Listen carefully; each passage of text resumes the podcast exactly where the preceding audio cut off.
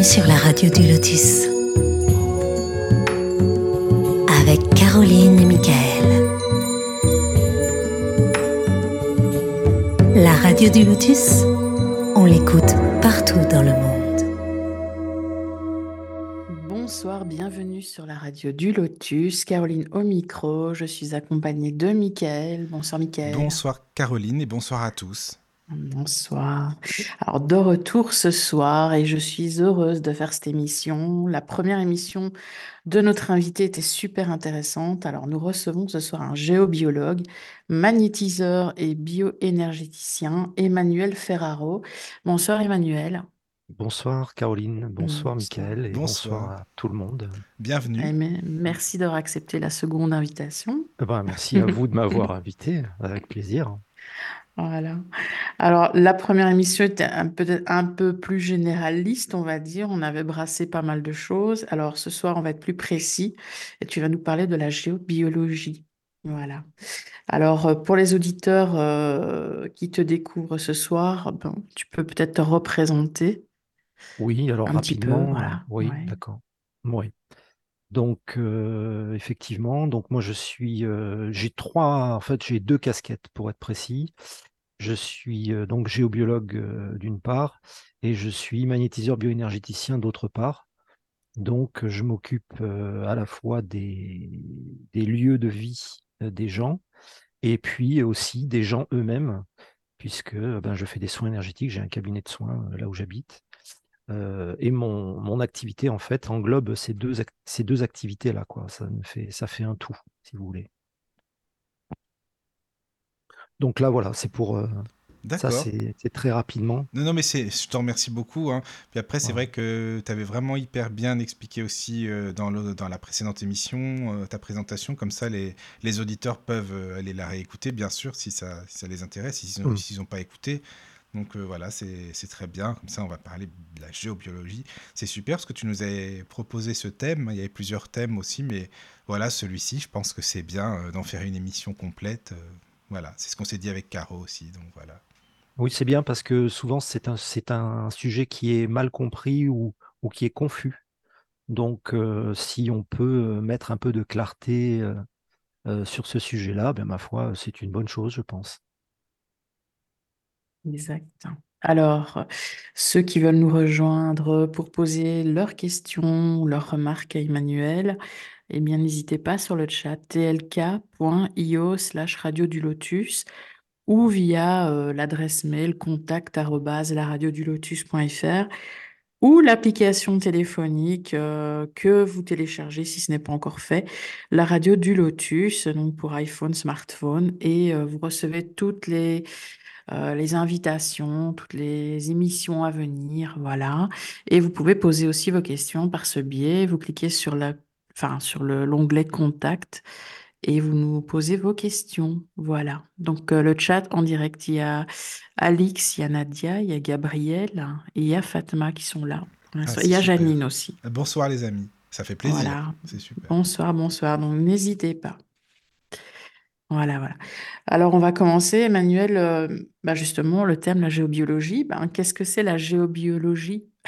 Oui, déjà? alors, alors avant de commencer, je voudrais faire juste une, une petite mise au point, de sorte de ne pas avoir à le, à le redire euh, durant l'émission, mais que ce soit bien, bien entendu dès le début.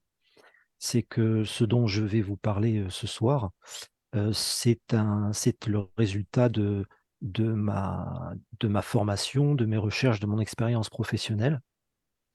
Ce sont des phénomènes qui sont très bien connus. hein, ce dont je vais vous parler, ce ne sont pas du, tout des choses qu'on découvre là. Ce sont des choses qui sont, connues depuis longtemps. Je vais vous expliquer tout ça. Ceci dit, je ne prétends pas détenir la vérité avec, un grand, avec un grand V. Hein, comme, toute, discipline en énergétique, je pense, la géobiologie, c'est quelque chose qui est en perpétuelle recherche et en perpétuelle découverte. Donc, euh, que les choses soient bien entendues, je ne prétends pas euh, détenir une quelconque vérité, simplement je fais partager une expérience. D'accord. Comme ça, les choses sont bien claires. Voilà. Voilà. Donc oui, Euh, alors oui, la voilà. géobiologie, alors qu'est-ce que c'est que la géobiologie? Donc en fait, la géobiologie, déjà, il faut, il faut voir, on peut, on peut décortiquer le, mot, en fait, le nom géobiologie, c'est, c'est étymologiquement, il y a trois racines. Hein. Donc il y a géo qui signifie la terre, c'est des racines grecques, hein, bio qui signifie le vivant, et logique qui vient du grec logique, qui signifie l'étude scientifique. Donc en fait, on pourrait dire que la géobiologie, c'est l'étude de, de l'impact des phénomènes telluriques sur le vivant. Si on, mmh. si on, se, on se cantonne à la stricte définition du mot géobiologie. Voilà. Donc à la base, la géobiologie, euh, euh, c'est ça, c'est cette étude-là, c'est de savoir comment la Terre impacte le vivant qui est au-dessus. Mmh voilà. Ok. Bah, c'est clair comme ça. Ouais, alors mmh. n'hésitez pas à me, couper. Hein, si oui, non, mais t'inquiète pas. Euh, donc, on dit que c'est bien une science. Alors, c'est une. Alors, d'un point de vue, euh, d'un point de vue officiel, absolument pas. Mmh, on parle plutôt de pseudoscience parce que c'est pas du tout une science reconnue par le, évidemment, par le, par le, la, communauté scientifique euh, conventionnelle. Mmh. Mais vous allez comprendre, je pense, j'espère que je vais arriver à être suffisamment clair parce que euh, à la radio, c'est moins évident parce que lorsque je présente ça, normalement, je, bah, je, présente ça avec des, images. Donc là, je vais, je vais faire des descriptions orales. Euh, mais vous allez voir que en fait, la méthode euh, qu'on utilise en géobiologie, c'est une méthode qui s'apparente énormément à une méthode scientifique. Et c'est en, mmh en, cela que en fait, ça ressemble, ça ressemble vraiment beaucoup à une science, bien qu'on s'intéresse à des phénomènes énergétiques qu'on ne voit pas. Mais que tu mesures. Mais qu'on mesure, tout à fait. Et ça, c'est très mmh. important. En géobiologie, on mesure tout, tout ce qu'on fait, tous les phénomènes. Tout, la moindre chose, on la mesure. Et c'est quelque chose que j'aime beaucoup dans cette euh, magnifique discipline. C'est que d'une part, c'est une porte d'entrée euh, absolument incroyable en, en, ce qui concerne l'énergétique, mais d'autre part, c'est à la fois une porte d'entrée, mais c'est à la fois une, euh, une méthode.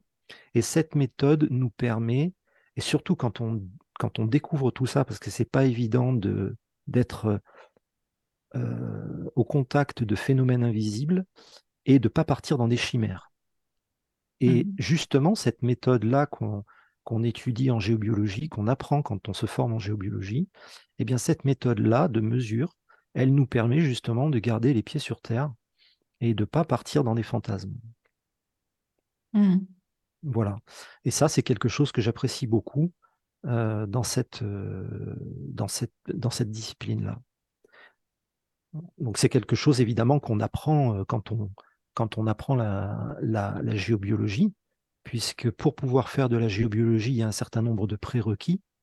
D'ailleurs, c'est ce que je, c'est ce que j'enseigne dans mes, dans mes stages. Hein. C'est le, le, tout début de la première chose à, apprendre, euh, c'est euh, la, la, radiesthésie pour apprendre justement à mesurer les, à mesurer les choses, mesurer les phénomènes.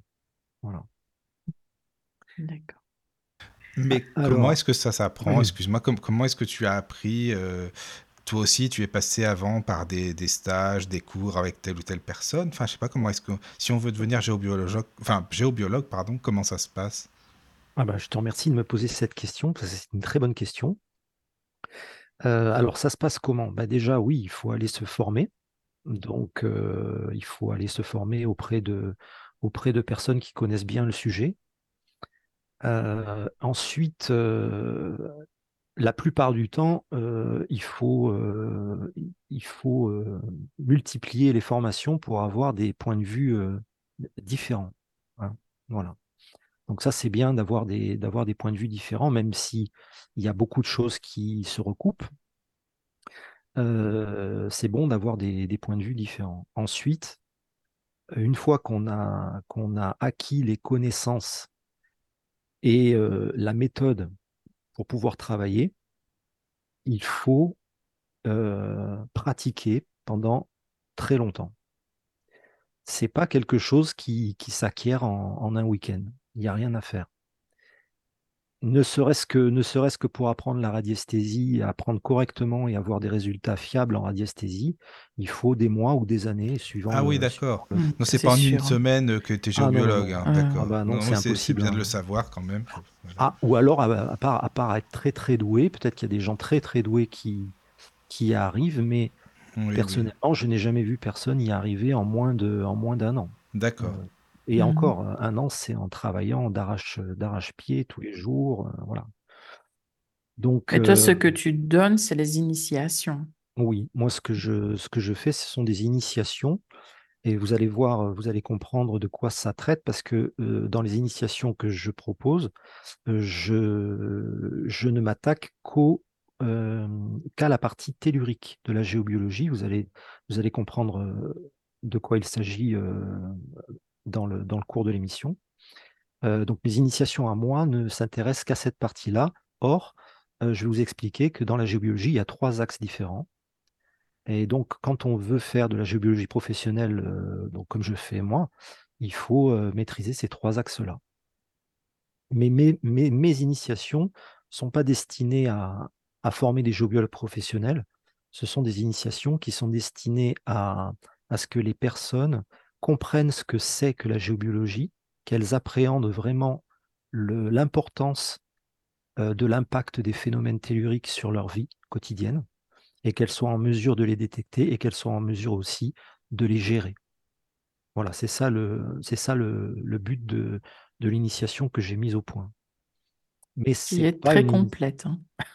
bah, qui est complète seulement sur la partie tellurique. Voilà. Oui, oui. hein. Mais, mais, euh, mais vous, vous verrez, il y a deux autres axes très très importants également et qui font partie aussi de la, de la géobiologie. Voilà.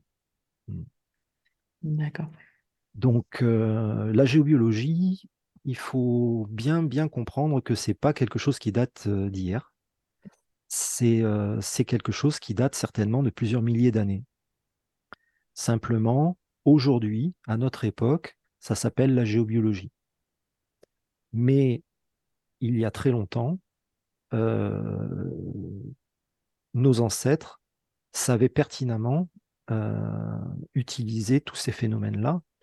Et on le, voit aujourd'hui, nous, on peut le constater simplement parce que ben, quand, on est, euh, quand on est géobiologue et qu'on connaît bien ces phénomènes et qu'on sait les mesurer, eh bien, il suffit d'aller sur certains lieux particuliers et constater que les anciens savaient très bien ce qu'ils faisaient puisqu'ils ont installé des, des, systèmes sur des lieux euh, bien, bien particuliers avec des phénomènes bien particuliers.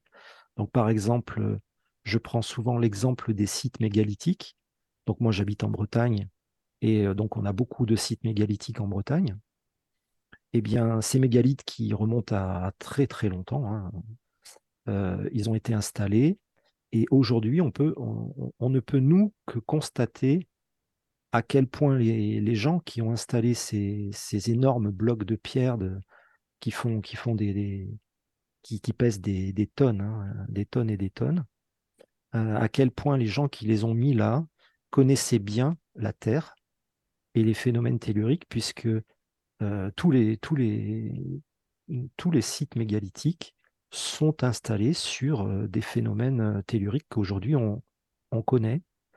Simplement, on s'aperçoit que à l'époque, ils étaient capables de faire des choses bien plus avancées que ce qu'on fait nous aujourd'hui. Nous, on est un peu, comme des enfants. Voilà.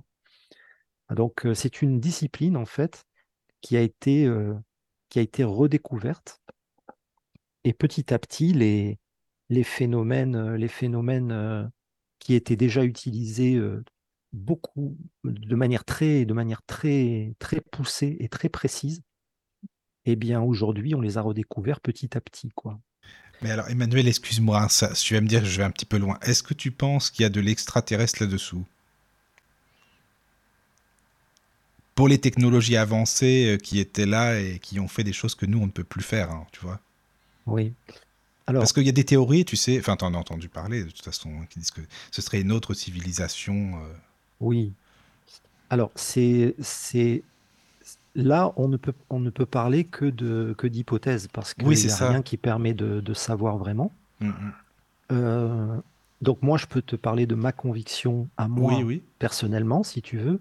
moi, je ne, je ne pense pas euh, qu'il fût possible de, dresser et de mettre en place des sites pareils mmh euh, sans avoir une technologie.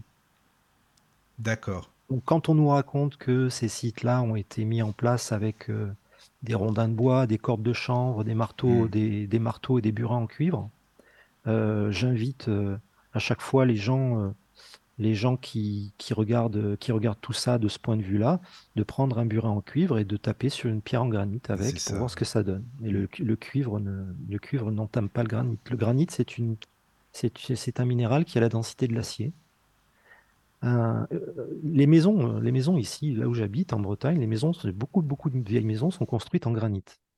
Donc on a des blocs, hein, on a des pierres de granit qui sont taillées et donc, si vous prenez une pierre de granit hein, qui fait carré, hein, qui fait à peu près, on va dire, 50 cm par 30 cm, donc 50 cm de long par 30 cm de large, et on va dire à peu près, oui, une quarantaine de centimètres de haut. Donc, c'est une, petite pierre. Et donc, les maisons sont construites avec, la plupart du temps avec des pierres de cette taille-là. Il y en a des plus grosses, il y en a des plus petites, mais en moyenne, c'est à peu près des pierres de cette taille-là. Eh bien, quand on prend une, telle pierre et qu'on la, et qu'on la soulève, euh, enfin, moi, personnellement, je, je fais à peu près, je fais 1m74, je pèse 80 kg, j'ai du mal à soulever une pierre comme ça. Mmh. Parce que c'est du granit et que ça, la, que ça a la densité de l'acier. Voilà. Donc c'est très lourd, le granit.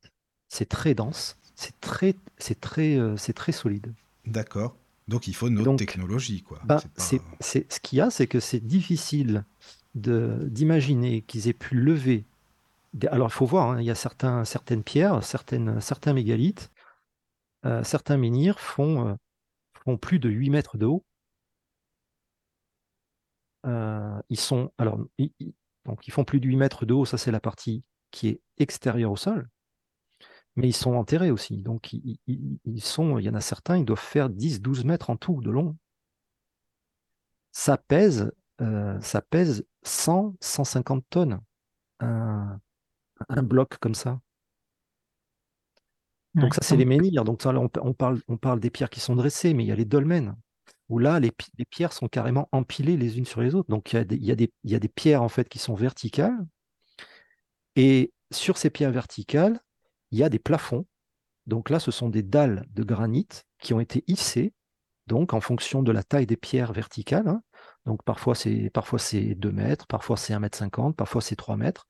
Donc il y a des dalles qui font, euh, qui font des tonnes et des tonnes hein, et, qui ont, qui, et qui ont été mises en tant que plafond sur, ces, sur les premières dalles verticales. Bon. Alors, personnellement, euh, je ne vois pas comment on pourrait euh, euh, mettre en place des, des, des, systèmes avec des pierres aussi lourdes avec des ânes et des, cordes de chanvre. Alors, il y aura toujours des gens pour dire si, si, si, c'est possible, on peut faire des tas, des, tas de, des tas de sable et puis mettre des rondins et puis pousser la pierre dessus. Mais j'invite les gens à essayer. Tous ceux qui ont essayé se sont cassés le nez. Voilà. Donc, je ne sais pas s'il y a eu, euh, s'il y a eu euh, une intervention exogène. Ce que je pense, c'est que c'est difficile de faire ça sans la moindre technologie. Voilà. D'accord. Bah, merci pour ta réponse. Et je t'ai emmené un peu ailleurs là, mais oui, enfin, voilà, voilà. non, je pensais à ça, donc voilà. Euh, oui, donc tu, Il y a une question sur le chat euh, d'Alix qui demande, euh, c'est par rapport aux formations, comment faire après une formation de géobiologue pour continuer le travail? On fait plusieurs formations différentes, point d'interrogation. Ah oui, l'idéal, c'est de faire, de faire. Alors déjà, moi, la formation que je propose, elle est en trois parties. Donc c'est en trois, en, trois, en trois fois. Donc euh, entre chaque, je demande aux personnes de mettre en pratique ce qu'ils apprennent, évidemment. voilà. Et donc il y, a le, il y a déjà trois fois pour, pour se, se, former, apprendre les, apprendre les bonnes, les bonnes pratiques, etc. Puis prendre l'habitude de le faire. Et puis après, si on veut aller faire d'autres formations, eh bien c'est c'est très bien, je pense qu'il faut le faire, mais surtout après, il faut, une fois qu'on a les bonnes, la bonne méthode, les bonnes bases, et qu'on est, sûr de la, de, la, de la méthode qu'on applique, eh bien, il faut aller s'entraîner, c'est tout. Donc il faut, il faut le faire soi-même, il faut s'imposer cette discipline-là pendant longtemps. Et surtout, et je, répète et je le rabâche et je le dirai encore, je pense, très longtemps, à mes stagiaires, je leur dis surtout, surtout, il ne faut pas euh, se, se, focaliser sur le résultat au début. Parce que évidemment, on se trompe, évidemment, on fait des erreurs. C'est comme quand on apprend, euh, comme quand on apprend à conduire, ou bien comme quand on apprend à jouer d'un instrument de musique. Au début, c'est difficile, on, se, trompe, on fait des erreurs et c'est tout à fait normal. Simplement, il faut un peu de, un peu de euh, je trouve pas le mot. Il faut, il faut s'accrocher, quoi. Il faut pas désespérer, mmh quoi. Hein, pour, pour, pour continuer. Et puis, c'est à force de faire que les résultats viennent de manière tout à fait naturelle. Mais au, mais au début, c'est le, le conseil que je donne à tous les gens qui viennent et qui sont débutants et qui viennent me voir en formation. Au début, il faut pas se focaliser sur le résultat. Évidemment, systématiquement, dans tous les stages que je fais, il y a toujours une ou deux personnes qui me disent Ah, mais pourquoi euh, toi tu y arrives et moi j'y arrive pas? Mmh, C'est toujours. C'est toujours. Et je leur dis Mais arrêtez de vous focaliser sur le résultat. Vous êtes en train d'apprendre. C'est la première fois que vous prenez un pendule ou des baguettes c'est normal de y arriver euh, de but en blanc. Il faut, il faut, il faut apprendre. Il y a une question d'étalonnage, il y a une question de, compréhension de la méthode. Il y a... Et donc ça, ça prend du temps. Donc moi, je peux donner les outils, je peux donner les méthodes, je peux donner, euh, expliquer les, les, les, mauvaises habitudes à, à éviter d'entrée de jeu. Mais après ça, il n'y a qu'une seule solution, c'est pratiquer. Il faut pratiquer longtemps. Ben, c'est vrai que tu, ce que tu dis, j'assimile ça au. Parce que tu sais, comme tu, tu me connais, je suis pianiste, hein, donc c'est pareil. Si quelqu'un veut apprendre le piano, il va pas jouer un truc euh, super compliqué le premier jour. Enfin, ça me fait penser à ça, ce que tu dis. quoi. Bah, c'est exactement la même chose. Hmm. C'est exactement la même chose. Il faut prendre le temps d'apprendre. Oui, voilà, c'est ça. quoi. Et ça, c'est quelque chose qui est, euh, qui est assez surprenant euh, dans le, dans le domaine de l'énergétique en général, que ce soit en géobiologie, mais même en, dans d'autres disciplines énergétiques, souvent les gens pensent que parce que c'est de l'invisible ou parce que c'est de l'énergétique, eh bien c'est facile et que ça s'apprend tout de suite. Mais non, pas du tout. Pas du tout. Mmh. Le pendule, les gens pensent que c'est facile, hein, mais je trouve que c'est un support qui est assez compliqué pour se détacher de son mental. Hein. Mais oui, la radiesthésie, c'est quelque chose qu'il faut apprendre et il faut du temps pour le maîtriser. Mmh. c'est pas quelque chose qui s'apprend comme ça en un week-end, c'est, ça n'existe pas. y a, et les gens le pensent. Hein. Oui, il y a beaucoup de gens qui le pensent et ça, et ça, je, ça, ça c'est, quelque chose dont je, dont je, je voulais parler ce soir. c'est parce que c'est, c'est quelque chose qui est très récurrent, mais, mais la réalité, c'est pas ça. La réalité, c'est que comme pour tout dans la vie, il faut travailler pour apprendre et il faut fournir une, certaine, somme de travail avant de pouvoir, euh, pouvoir faire ça vraiment correctement, exactement comme vous le feriez avec un instrument de musique, exactement comme... Euh, euh, alors je prends cet exemple-là souvent parce que c'est quelque chose qui concerne beaucoup de personnes. Je leur dis, rappelez-vous comment c'était quand vous avez passé le permis de conduire. Hein, au début, mmh il faut, il faut penser. Alors, attention, je vais débrayer. Et puis, alors, attends, la première, elle est où? Ah, puis alors, le rétro, ceinture de sécurité, le frein à main. alors, alors, je démarre, il faut que j'appuie sur l'accélérateur, mais pas trop. Et puis, il faut pas que je cale. Et puis, voilà. Et c'est exactement la même chose quand on apprend une discipline comme la radiesthésie, par exemple. On, a, on est noyé sous une, sous une, une masse d'informations considérable simplement pour arriver à faire gérer un pendule de manière efficace. Mais ça demande des, ça demande des, des connaissances, une méthode, et tout ça, ça met du temps à s'acquérir. Et après, et après, une fois que c'est acquis, eh bien, c'est comme conduire une voiture, on n'y pense plus. Mais il faut ce temps-là. Mmh. Donc, on peut faire autant de formations qu'on veut. Là, il n'y a pas de secret, il n'y a pas de miracle. Pour y arriver, il faut travailler. Il Ah, faut Parce qu'il y en a qui font plusieurs formations pendules chez plusieurs personnes différentes. Oui, Oh, Voilà. pourquoi, pourquoi pas? Pourquoi Oui, pas? mais bon, je crois que c'est aussi dans le but, tiens, je vais apprendre plus. Oui, mais si tu travailles pas chez toi, Il ne se passera rien de plus. voilà. Non, il n'y a, il y a pas de, il y a pas de mystère là-dessus. Mm. Ouais. Et malheureusement, c'est quelque chose qui est, euh, qui est, euh, qui est, euh, c'est une, c'est une, une confusion qui est faite de manière, très régulière. Et quand je commence mes stages, je dis toujours à, mes, stagiaires, je leur dis d'entrée de jeu, que les choses soient bien claires, ne vous imaginez pas qu'à la fin de ce stage, même si vous faites le stage en entier, c'est-à-dire les trois morceaux, les trois parties du stage, ne vous imaginez pas qu'à la fin, vous serez géobiologue. C'est pas vrai. Vous saurez ce que c'est la géobiologie, par contre. Ah oui, c'est déjà, c'est ça. Bah, en plus, comme tu dis qu'il y a déjà trois angles euh, enfin, de- Oui. à connaître, euh, donc toi, tu t'occupes du Voilà. tellurique, c'est ça hein Voilà.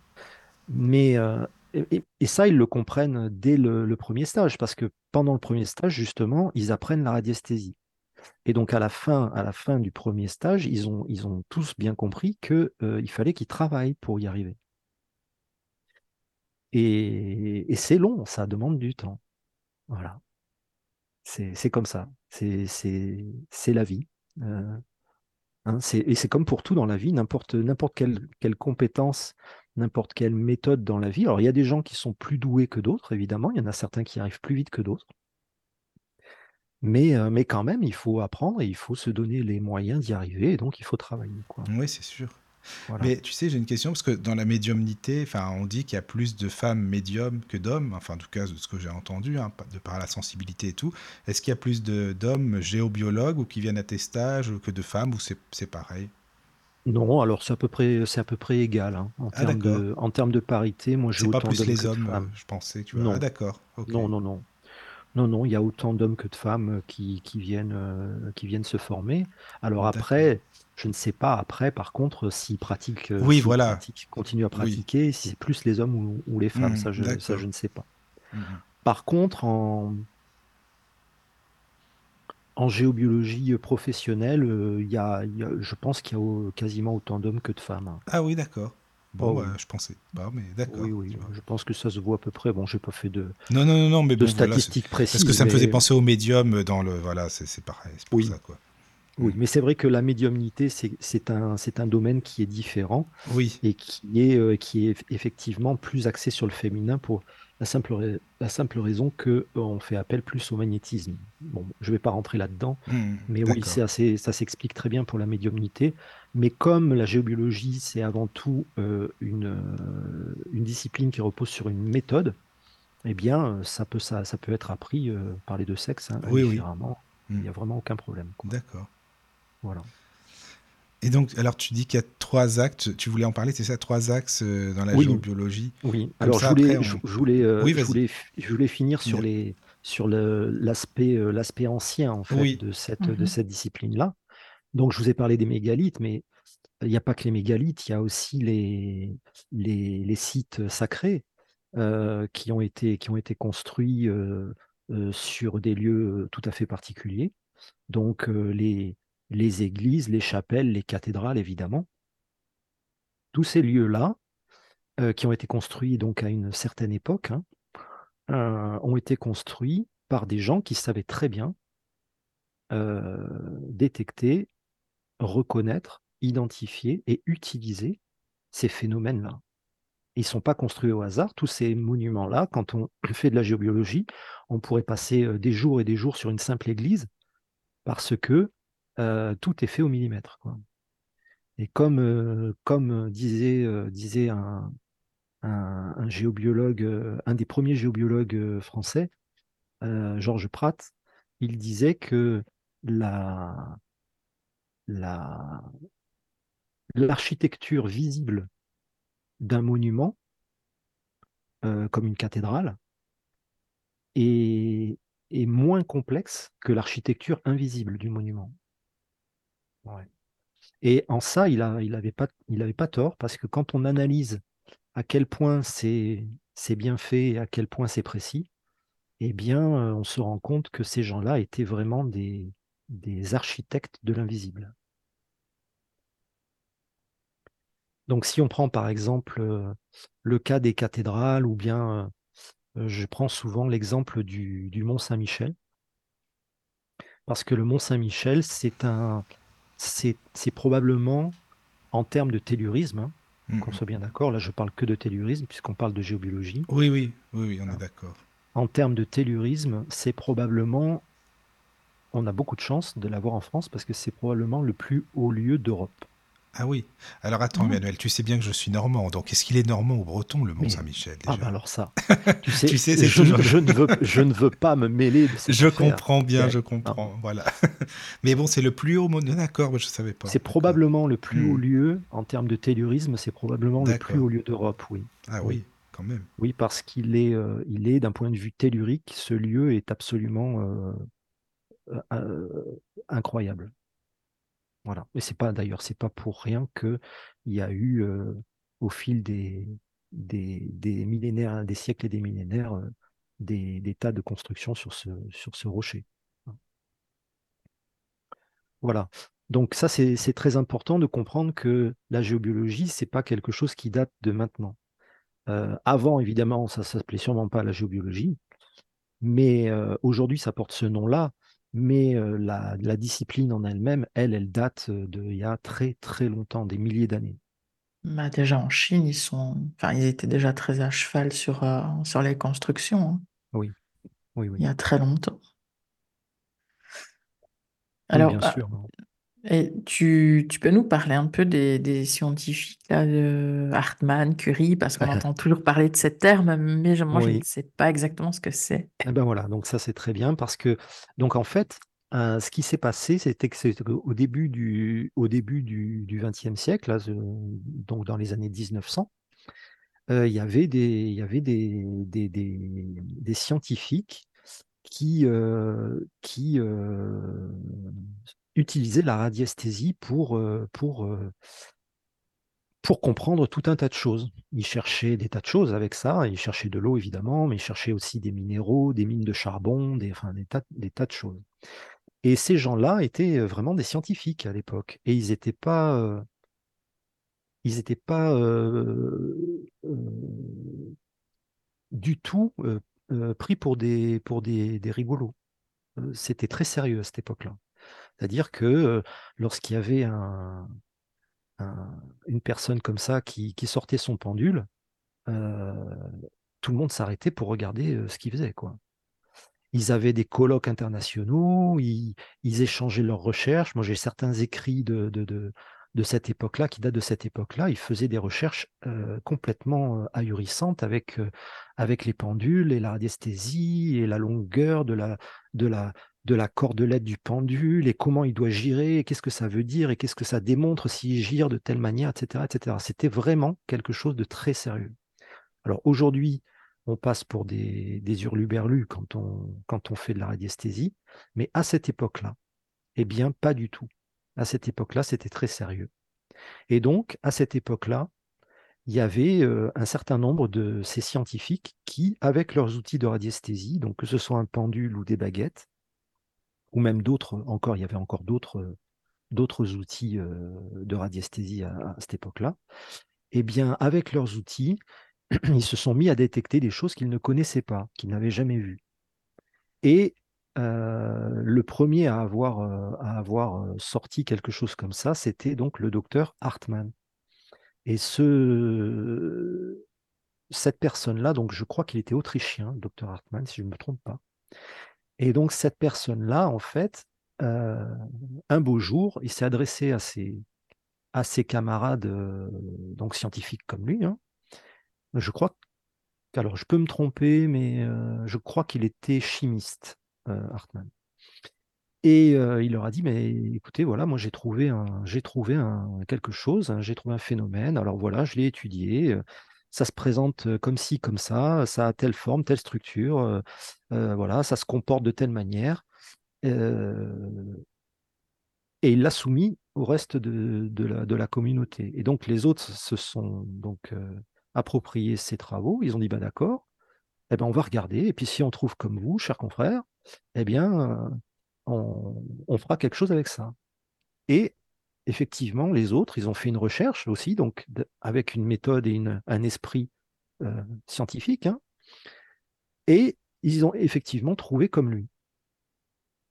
C'est ce qui a euh, donné euh, naissance, enfin naissance, c'est comme ça qu'on a nommé le, phénomène en question, le réseau Hartmann. Donc en fait, Hartmann, ça a été le premier homme moderne à mettre en évidence un réseau tellurique, ce qu'on appelle un réseau tellurique. Donc un réseau tellurique, c'est... Alors c'est là que ça devient un peu compliqué à la radio parce que je n'ai pas de, de moyen de, de, dessiner, mais il faut vous imaginer euh, euh, comme des cloisons qui, qui sont séparées euh, qui, ont un, qui ont un intervalle régulier entre deux cloisons. Imaginez une cloison et puis deux mètres Mhm. plus loin une autre cloison.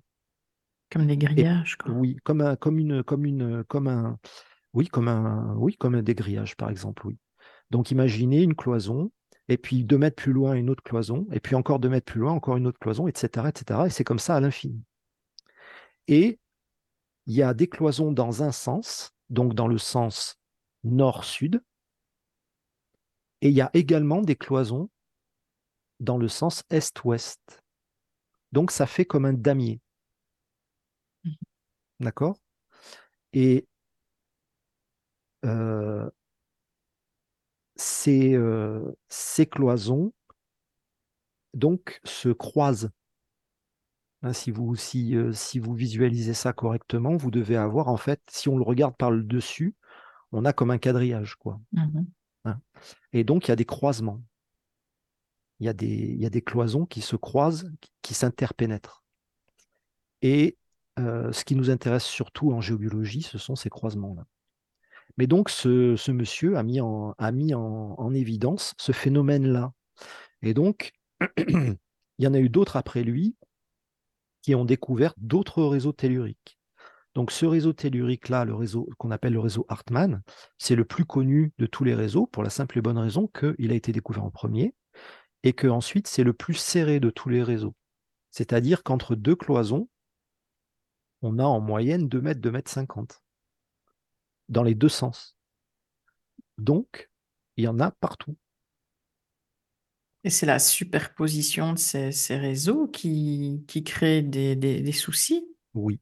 Mmh, D'accord. C'est l'empilement de, de en, en, partie, hein, ce qui, euh, j'en parlerai sûrement après, mais c'est c'est le c'est le l'accumulation de phénomènes qui crée des soucis quand il y en a. Et donc, en fait, ce réseau-là, le réseau Hartmann, il est vraiment partout. On ne peut pas l'éviter, quoi. Donc, il est vraiment à la surface de la Terre, partout. Partout, partout. partout. Ah, okay. Sauf, sauf peut-être, sauf peut-être au pôle Nord et au pôle Sud, mais je vous avoue, je ne suis pas allé voir pour vérifier. Donc, mais sinon, ça recouvre l'intégralité du globe terrestre. Mmh, D'accord, je voilà. visualise mieux. Voilà, donc il euh, y, y, en a vraiment partout. Donc ça, ça a été le premier à être mis, euh, mis à, à, jour. Mais après ça, il y a eu d'autres euh, scientifiques comme Hartmann, donc Curie, Weissmann, il y en a eu d'autres, hein, qui ont à leur tour découvert d'autres réseaux. Et tous ces réseaux-là, donc, en fait, coexistent dans le même espace. Et ils, euh, s'interpénètrent tous les uns les autres. Donc, imaginez un petit peu. Alors, le réseau Hartmann, c'est le plus serré de tous les réseaux. Donc, il y a à peu près une cloison tous les 2 mètres, 2 mètres 50 en moyenne. Hein, mais bon, ça peut être plus, ça peut être moins en fonction des endroits. Et puis, les autres réseaux ont aussi des structures différentes, des structures à eux. Et ils ont des largeurs, des espacements différents. Mais de fait qu'il y a. Donc, en fait, en géobiologie, on travaille avec une petite dizaine de réseaux. On en connaît très bien une petite dizaine. Donc, imaginez 10 réseaux comme ça qui, sont, qui recouvrent l'intégralité du globe terrestre. Il y en a absolument partout. Partout, partout, partout. Mais ça n'a rien, excuse-moi Manuel, hein, parce que je connais pas, donc je, pose des questions un peu peut-être mhm. basiques, mais ça n'a rien à voir du tout, du tout avec les fréquences, la vibration, Schumann et tout ça de la planète. Non, pas, ça n'a rien à voir. Alors non, ça a un rapport avec ça, mais c'est un rapport lointain. C'est-à-dire que le phénomène, des réseaux telluriques lui-même, c'est un phénomène indépendant. D'accord, ok, je comprends. Et, donc ces cloisons-là qui, sont, euh, qui sont comme ça à la surface de la Terre, eh bien elles sont très profondément implantées dans le sol. Elles viennent de très profond dans le sol et elles montent très haut dans le ciel. Donc, il y a eu des recherches de fait par rapport à ces réseaux, parce que été, ça fait partie des premiers phénomènes géobiologiques qui ont été redécouverts. Et donc, il y a eu des, recherches poussées sur ces réseaux-là. Et donc, ce qu'on sait de manière, euh, euh, quasiment certaine maintenant, c'est que ces réseaux sont associés à des métaux. Alors, il y a une théorie qui prétend que les réseaux sont le résultat de métaux en fusion dans le magma terrestre.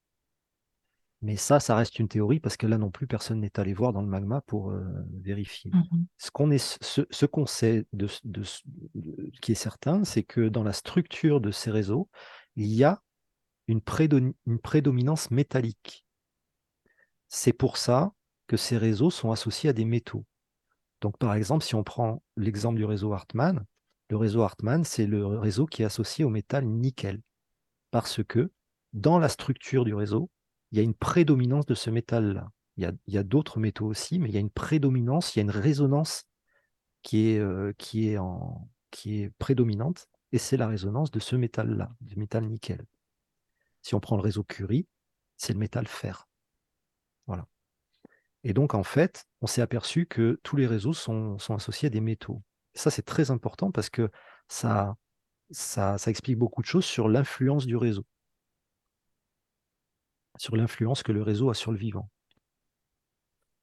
D'accord. Voilà. Et euh, enfin, le, réseau Hartmann, je, voilà, je vois, je visualise, mais Curie, c'est le même principe. C'est le même principe, sauf ah que, sauf que Hartmann, comme je, je vous l'expliquais, Hartmann, il est orienté sur les points cardinaux. Il fait mhm. partie. Il y a deux familles de réseaux. Il y a les réseaux qu'on appelle cardinaux, qui sont orientés sur les points cardinaux, donc nord, sud, est, ouest. Donc là, sur ces réseaux-là, comme je vous le disais, on aura des cloisons, des bandes orientées nord, sud et d'autres bandes orientées est, ouest. Mhm. Et puis, il y a une autre famille de réseaux qu'on appelle les réseaux diagonaux ou semi-cardinaux et qui, eux, sont de biais par rapport aux points cardinaux. Mhm, d'accord. Voilà. Et donc, mais par contre, le, en dehors de cette différence-là, le principe reste le même. Il s'agit de, il s'agit de damiers en fait, qui se, qui s'interpénètrent les uns les autres. Ok. Donc, quand vous allez dans un lieu, vous allez forcément avoir des croisements Hartmann, vous allez, euh, vous allez euh, forcément avoir des, des croisements Curie, etc., parce que tous ces réseaux-là sont partout. Et évidemment, ils ne sont pas euh, toujours bénéfiques pour le vivant. C'est en cela que c'est intéressant de, de, faire, de faire une étude géobiologique dans un lieu. Parce que tous ces phénomènes-là ont un impact sur le vivant et souvent, eh bien, cet impact-là, il est négatif. Voilà. Donc en fait, toutes ces personnes-là ont fait des, découvertes comme ça, petit à petit. Donc ça s'est fait de manière assez empirique. Et ils ont mis ça à jour comme ça, euh, de manière scientifique. Donc à chaque fois, ils, ils, partageaient leurs découvertes avec le reste de la communauté, et puis les autres vérifiaient. Et puis s'ils trouvaient de la même chose, s'ils étaient d'accord, eh bien ils disaient bah ok, nous on a trouvé, on a trouvé comme vous, donc effectivement, il y a bien ce phénomène-là, il est bien constitué comme ça, les cloisons, elles sont de telle euh, largeur, l'espacement entre les cloisons, il est euh, entre en moyenne de telle, euh, de telle grandeur. Donc voilà. Et petit à petit, les phénomènes qu'on connaît aujourd'hui en géobiologie, donc il y en a quand même beaucoup, eh bien, ces phénomènes-là ont été redécouverts comme ça, à cette époque-là. Ils ont été redécouverts parce que, par exemple, les, fameux réseaux telluriques dont je viens de parler, eh bien, quand on observe une cathédrale ou un site mégalithique, eh bien, on s'aperçoit que, évidemment, tout ça est construit en fonction de, en fonction de ces phénomènes-là. Donc, quand on a, par exemple, un alignement de mégalithes, c'est extrêmement fréquent que cet alignement soit posé sur un réseau tellurique, par exemple. Voilà. Donc, en fait, toutes ces découvertes-là, elles ont été recensées, elles ont été compilées, et puis ça a été appelé géobiologie. Et à l'époque, ce, nom de géobiologie était très bien trouvé parce que effectivement, euh, ces gens-là s'intéressaient aux, phénomènes qui viennent de la Terre, du sol vous allez voir après que la géobiologie aujourd'hui, elle a évolué, qu'il y a d'autres choses qui se sont rajoutées en plus, mais au moment où elle a été mise en place par ces gens-là, eh bien, ils s'intéressaient au tellurisme, en fait, ces gens. Donc, quand on, quand on, quand on fait de la géobiologie, un géobiologue, normalement, un géobiologue euh, professionnel, hein, c'est un radiesthésiste, déjà, premièrement, forcément parce que pour pouvoir détecter ces phénomènes-là, il faut bien commencer avec, une méthode et, un, moyen de détection. Donc la plupart du temps, c'est la radiesthésie, sauf dans certains cas où il y a des gens qui arrivent autrement qu'avec de la radiesthésie tout de suite. C'est très rare, mais ça arrive. Mais dans la grande majorité des cas, les gens passent par l'apprentissage de la radiesthésie. D'ailleurs, c'est très bien parce que ça développe des tas de choses, la radiesthésie. Euh, donc c'est un radiesthésiste, c'est un chercheur, un géobiologue. Contrairement à ce qu'on peut penser, euh, de manière, euh, là aussi il y, a, une confusion qui est faite souvent, c'est que souvent on, me dit ah oui mais alors la géobiologie c'est comme ci, c'est comme ça, et puis non, la géobiologie c'est une, c'est une discipline qui est en perpétuelle évolution, en perpétuelle recherche. Il n'y a pas de, c'est pas du tout monolithique quoi. C'est pas quelque chose qui est, euh, qui est, euh, c'est quelque chose qui est structuré, certes, mais euh, on est, comme on devrait l'être d'ailleurs en science, en doute permanent. Mmh. Voilà.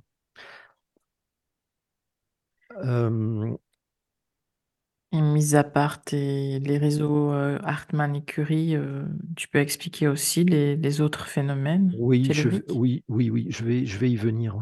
parce qu'il y en a, il y en a d'autres. Alors, je ne vais pas tous les, les, les, expliquer parce que ça serait vraiment trop long. Euh, là, j'essaye de vraiment de, de faire, de faire en fait comprendre ce que ce, qu'est la géobiologie d'un point de vue vraiment général, quoi, si tu veux. Mmh parce que des phénomènes en géobiologie, des phénomènes connus, il y en a quand même, il y en a quand même pas mal. Et si on devait tous les passer en revue, ça prendrait vraiment des heures, quoi. C'est sûr. Voilà. Donc un, un, géobiologue, c'est un radiesthésiste, un chercheur.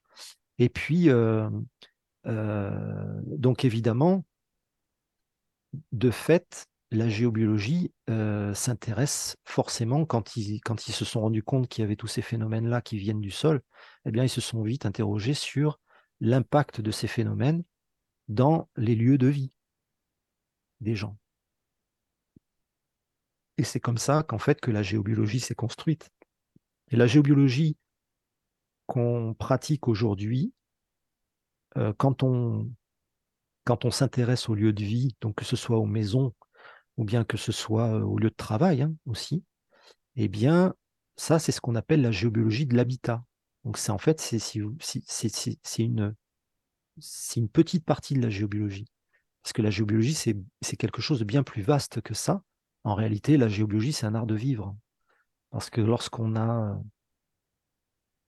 suffisamment travaillé, compris et, et qu'on rentre en contact avec tous ces phénomènes-là, forcément, forcément, on ne voit plus la vie de la même manière. Ça a un impact fort sur la perception qu'on a du réel. Mais sans partir dans les chimères. Ça, c'est très important. Mmh. Voilà.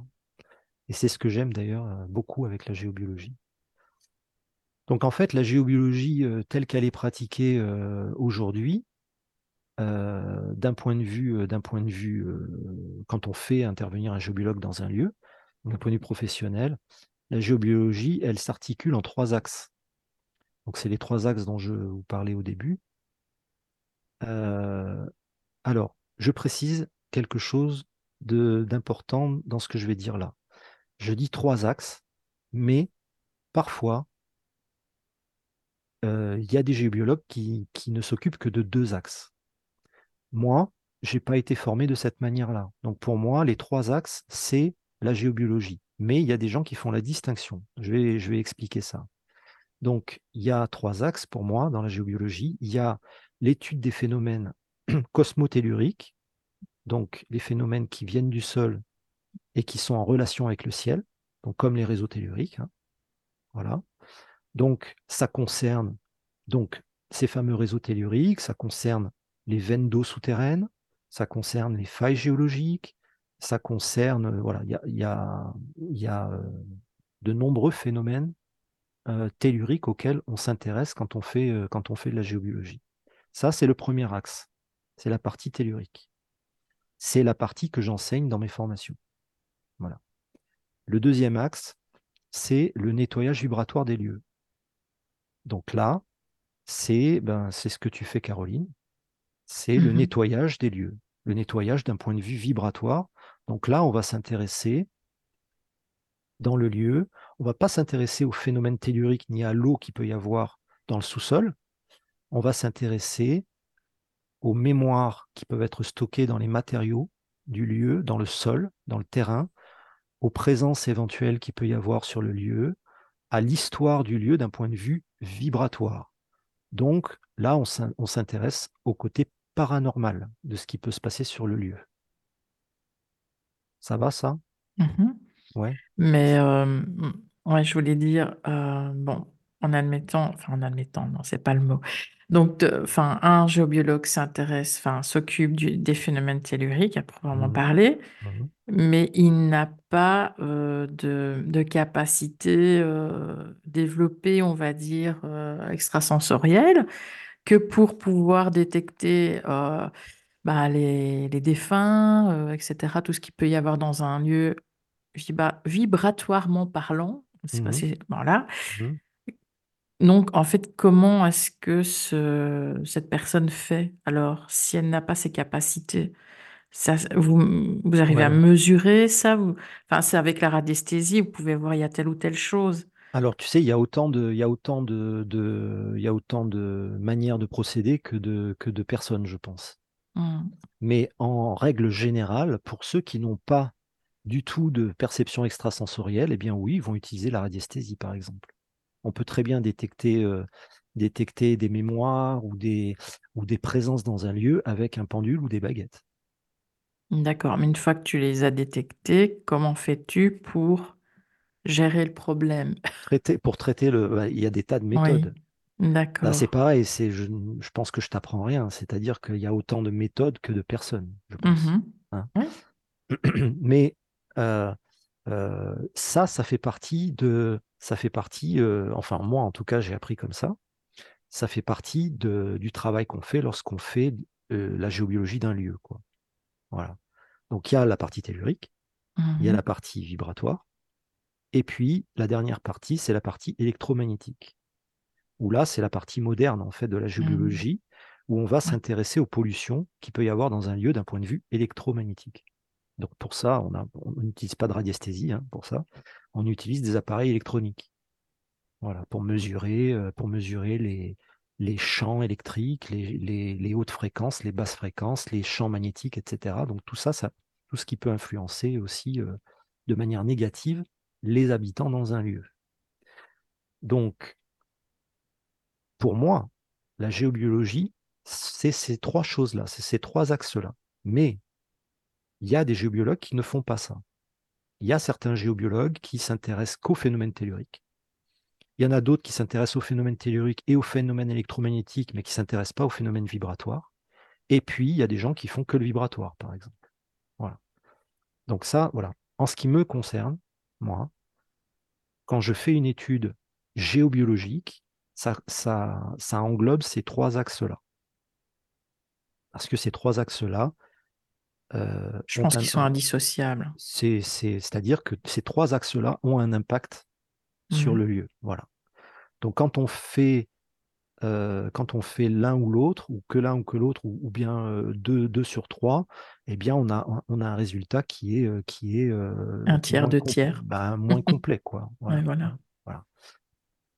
Donc voilà, euh, voilà en, quoi, euh, en quoi, euh, comment, comment en fait, comment s'articule, comment s'articule le, travail là moderne, quoi. Il faut comprendre que en fait, il y a eu aussi une perte de, on pense qu'il y a eu une grosse perte de connaissances sur les phénomènes telluriques autour de 1350-1400. On pense que c'était à l'époque où il y a eu la grande peste en Europe. Et là, il y a eu tellement de, gens qui sont, morts à ce moment-là que en fait, on s'aperçoit, en fait, on s'en rend compte euh, à la façon dont les monuments sont implantés. On voit bien que, que suite à, euh, à cette période-là, donc après 1400, les monuments ne sont plus implantés de manière aussi précise qu'ils l'étaient sur les phénomènes telluriques. Et ensuite, il y a une, il y a quelques, il y a quelques siècles comme ça où ça reste comme ça. Et puis ensuite, vers 1750, 1800, c'est revenu. Donc en fait, on pense qu'il y a une, une, perte de, une perte de connaissances comme ça qui est revenue sur le tard. Et puis ensuite, début 20e, eh bien, il y a eu donc ces, fameux, ces fameux scientifiques là qui ont, qui ont redécouvert en fait tout ça. Mais il faut bien comprendre que tous ces phénomènes, les anciens les connaissaient parfaitement, bien mieux que nous-mêmes encore, certainement. Ben oui, avant, ils construisaient, enfin, ils regardaient, ils vérifiaient tout avant de construire, et maintenant, on vous appelle quand c'est construit. Oui, ou alors il y a, encore des gens qui nous appellent avant de construire. Avant, ouais, c'est bien. Des gens qui achètent des terrains et qui se disent, tiens, ça serait peut-être pas mal si on demandait à quelqu'un de venir pour voir comment il faut construire la maison. Bon, il y, en a qui le font. Euh, il n'y en a pas beaucoup, mais il y en a quand même certains. Mais oui, aujourd'hui, on fait, on, fait, on fait du curatif surtout.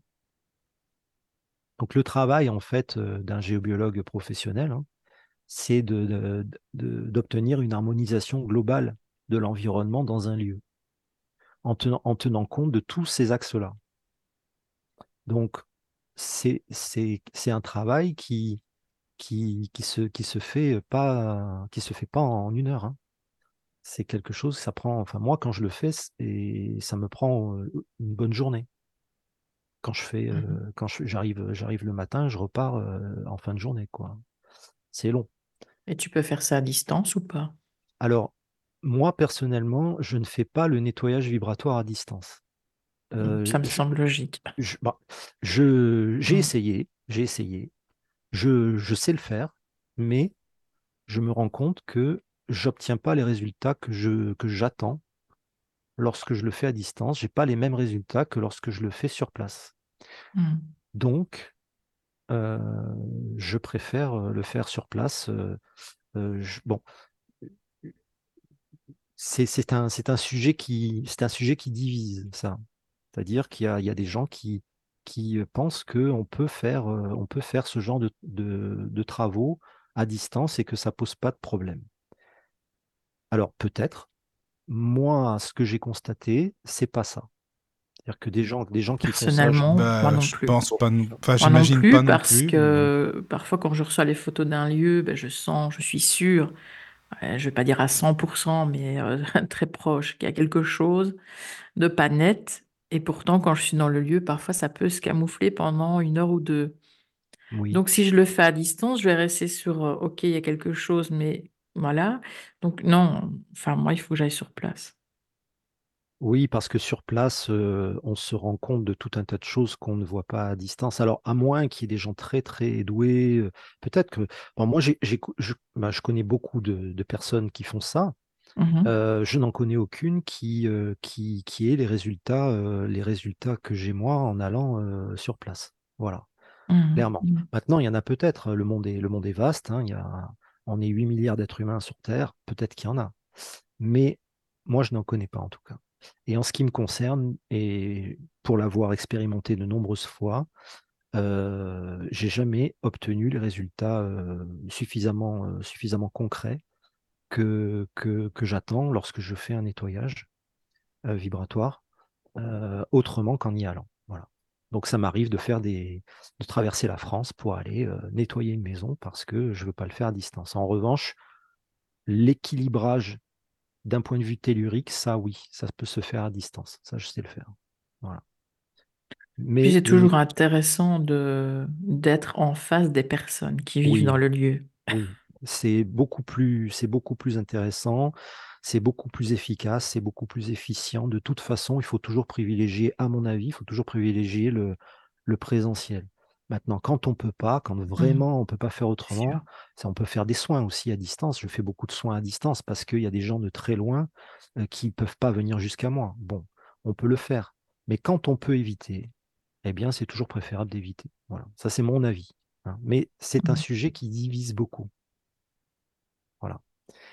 Donc, euh, euh, effectivement, euh, l'idée de la géobiologie de l'habitat, je précise bien que c'est la géobiologie de l'habitat, parce que comme vous l'aurez compris, la géobiologie, c'est plus vaste que ça.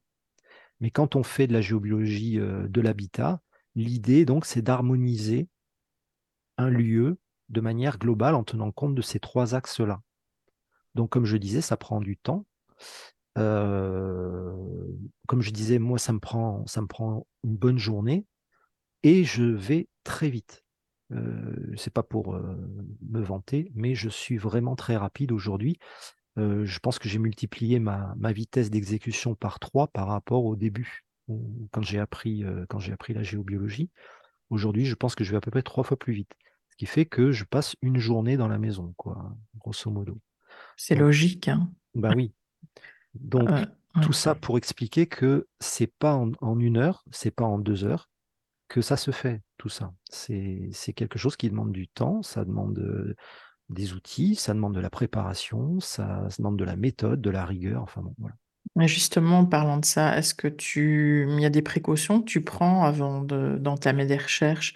Je veux dire, euh, par exemple, euh, est-ce que tu portes certains objets sur toi? Est-ce que tu n'en portes pas? Est-ce que tu as des chaussures spéciales? Euh, parce que comme on parle d'électromagnétique, comme on parle de tout ça, enfin voilà. Oui, oui, oui.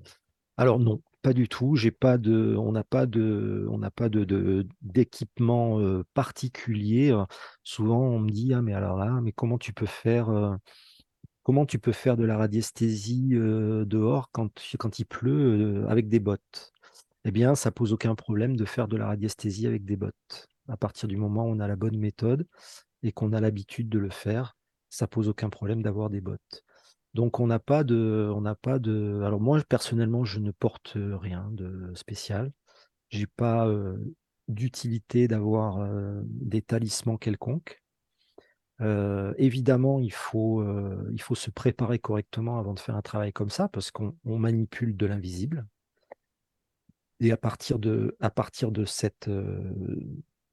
de ce postulat là, il faut euh, évidemment se préparer correctement parce qu'on ne sait pas sur quoi on va tomber. Mmh. Donc évidemment, ça demande un peu de précaution et tout ça, ça s'apprend. Ça s'apprend. Euh, voilà. Donc l'idée, c'est de, en fait, quand on fait, quand on fait une géobiologie comme ça, l'idée c'est de, faire remonter le, taux vibratoire du lieu pour que, les, que tout le vivant qui est dans ce lieu-là eh bien, soit, soit dans un environnement qui est propice au vivant et non pas qui est dévitalisant. La plupart du temps, malheureusement, les lieux dans lesquels on vit sont dévitalisants, tout simplement parce qu'il y a des phénomènes dévitalisants à l'intérieur. Et il y en a partout. Donc voilà, il y a peut-être des veines d'eau sous la maison. La plupart du temps, c'est dévitalisant, les veines d'eau. Pas toujours, mais c'est très très souvent que c'est dévitalisant. Il y a des, réseaux qui sont eux aussi dévitalisants, des réseaux telluriques. Il y a des tas de phénomènes qui, qui, viennent du sol comme ça et qui ont un impact négatif. Donc quand on, quand on rajoute ces phénomènes-là et qu'on rajoute par-dessus les phénomènes vibratoires, quand il, peut y avoir des, présences dans, les maisons, des mémoires euh, compliquées parce que l'histoire du lieu fait qu'il euh, y a eu des choses compliquées dans ce lieu-là. Les magies éventuelles qu'il peut y avoir, il y en a beaucoup des magies, contrairement à ce qu'on pourrait penser, c'est très fréquent. Il y, a, et, et quand on rajoute encore là par-dessus les phénomènes électromagnétiques, et là il y en a de plus en plus, puisque évidemment il y a de plus en mmh. plus de technologies, voilà eh bien, le tout cumulé fait que le, taux vibratoire des, lieux de vie euh, chute de manière importante. Et c'est comme ça qu'on finit par tomber malade, et c'est comme ça qu'on mmh. finit par avoir des problèmes de sommeil, etc. Mais en plus, des phénomènes vibratoires dans le lieu, comme, euh, comme des défunts ou autres qui, qui, errent. Ou... Ben, j'ai déjà remarqué que là où il y a de l'eau stagnante, il y a beaucoup plus de défunts. Je ne sais pas si toi, tu as remarqué. Oui, bien sûr. Donc, tout est lié. Bien sûr que oui. Mmh. Parce que ce qui se ressemble s'assemble. Donc, de l'eau stagnante, par exemple, c'est un phénomène, c'est un phénomène souterrain qui a un impact énergétique fort au-dessus du sol, déjà sur les vivants, mais pas que sur les vivants. Et donc, en fait, plus cette eau stagnante, elle va être plus cette eau stagnante va avoir un taux vibratoire bas, plus elle va attirer dans son périmètre des phénomènes mouvants qui vont avoir un taux vibratoire euh, euh, similaire. Mmh. Donc, il va y avoir d'autres phénomènes, hein, donc comme des, comme des présences, comme des défunts, comme d'autres types de présences, certaines formes pensées, certaines, certains miasmes, certaines, certaines, euh, certains parasites. Ils vont être attirés là simplement parce que c'est un, c'est un environnement qui leur plaît. Voilà. Donc, euh, il n'y a, a, pas que l'eau, mais l'eau, l'eau a, un impact comme ça, effectivement. Oui, donc tout, tout est lié tout Est, tout est lié. Et comme ils vont servir aussi de, de l'électromagnétique pour avoir plus d'énergie. Oui, et, ben, c'est vraiment un écosystème.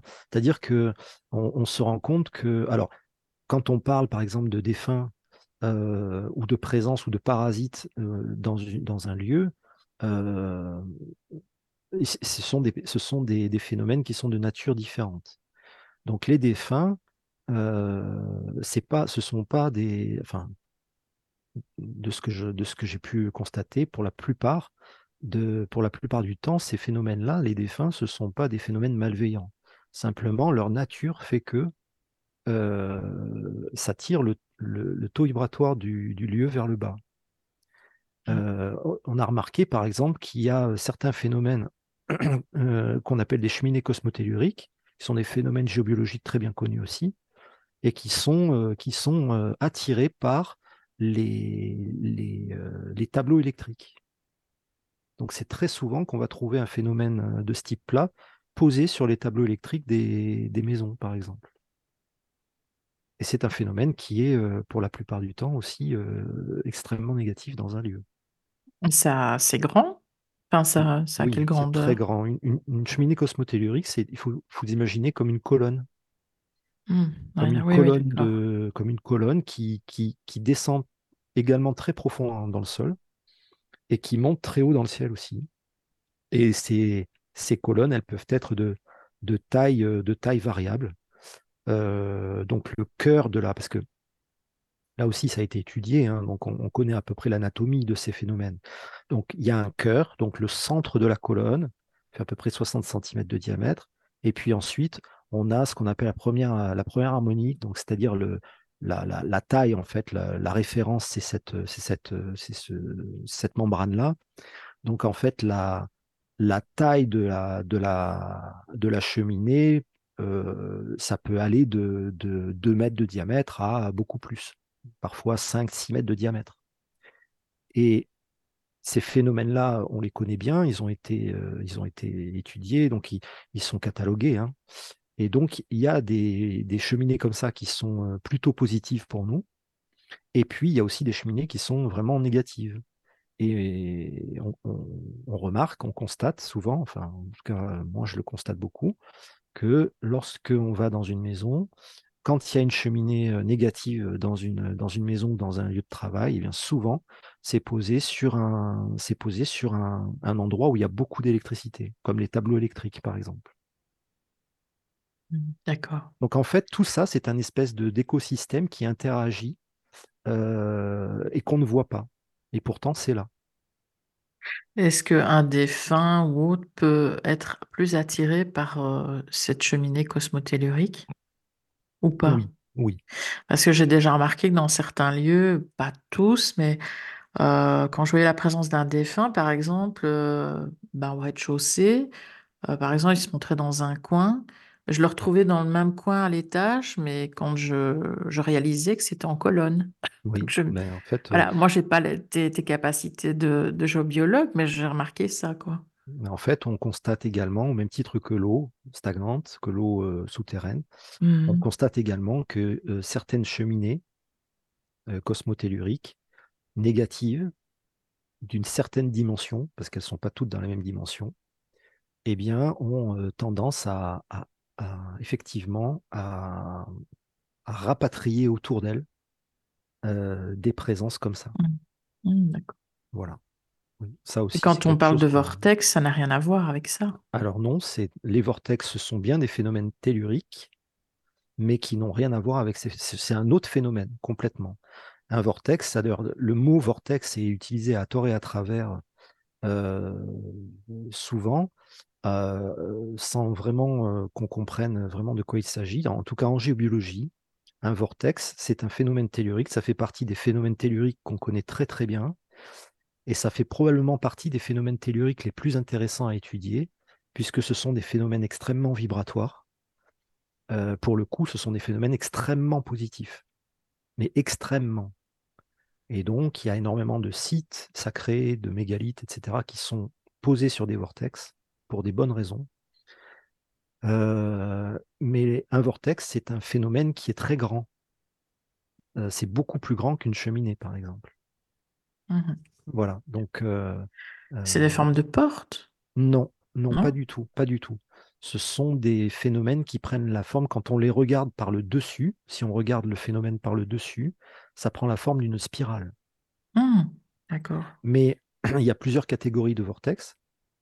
Euh, les plus petits, les vortex de catégorie 1, font en moyenne 25 mètres de diamètre. Ah oui, Voilà. Donc en fait, il y a, il y a un cœur et puis il y a trois spires euh, qui, qui partent du cœur. Et la totalité de ces spires-là, si on fait le diamètre, c'est en moyenne, c'est 25 mètres. Et ça, c'est pour les plus petits. Parce que j'ai déjà entendu dans des émissions euh, euh, certains chasseurs de fantômes qui, euh, je dis bien chasseurs de fantômes, hein, euh, qui disent oui, il y a beaucoup de défunts dans cette pièce-ci parce qu'ils passent par le vortex.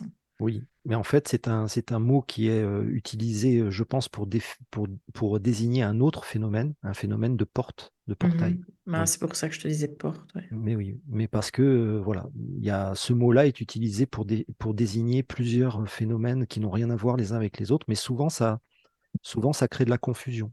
Mhm. Voilà. Donc en fait, effectivement, euh, euh, moi quand je quand je, je parle à des à des, des, des gens qui ne connaissent pas le sujet, j'utilise pas le mot vortex pour désigner une porte astrale. Mhm. Voilà, je dis porte astrale.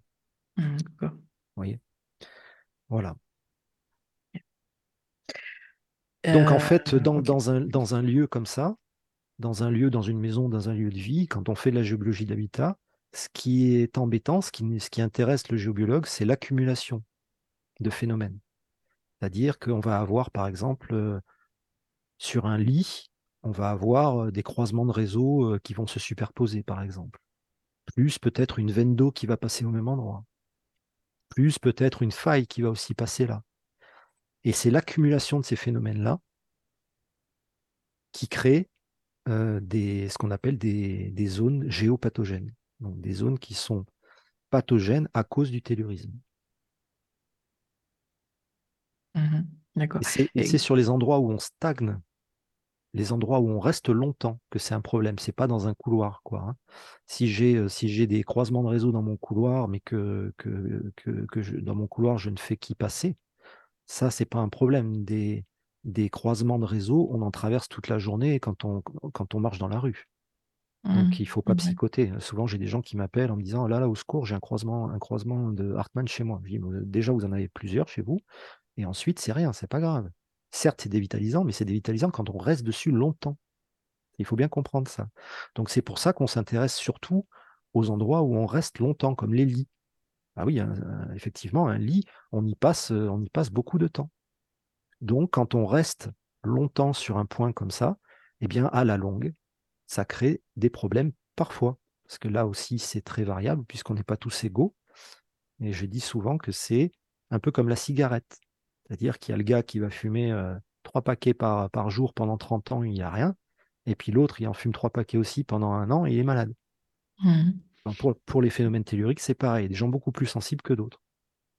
Et donc souvent, ça arrive par exemple que dans un lit à deux places, il y a, il y a, il y a un couple qui dort là, il y en a un qui dort très mal et l'autre à côté qui dort très bien. Et bien quand on a étudié le- l'endroit, la chambre, et qu'on voit comment ça s'agence d'un point de vue des phénomènes telluriques notamment, eh bien on comprend que euh, la personne qui est à droite ne dort pas parce que effectivement il y a un croisement à cet endroit-là, il y a une veine d'eau qui passe là et pas de l'autre côté du lit.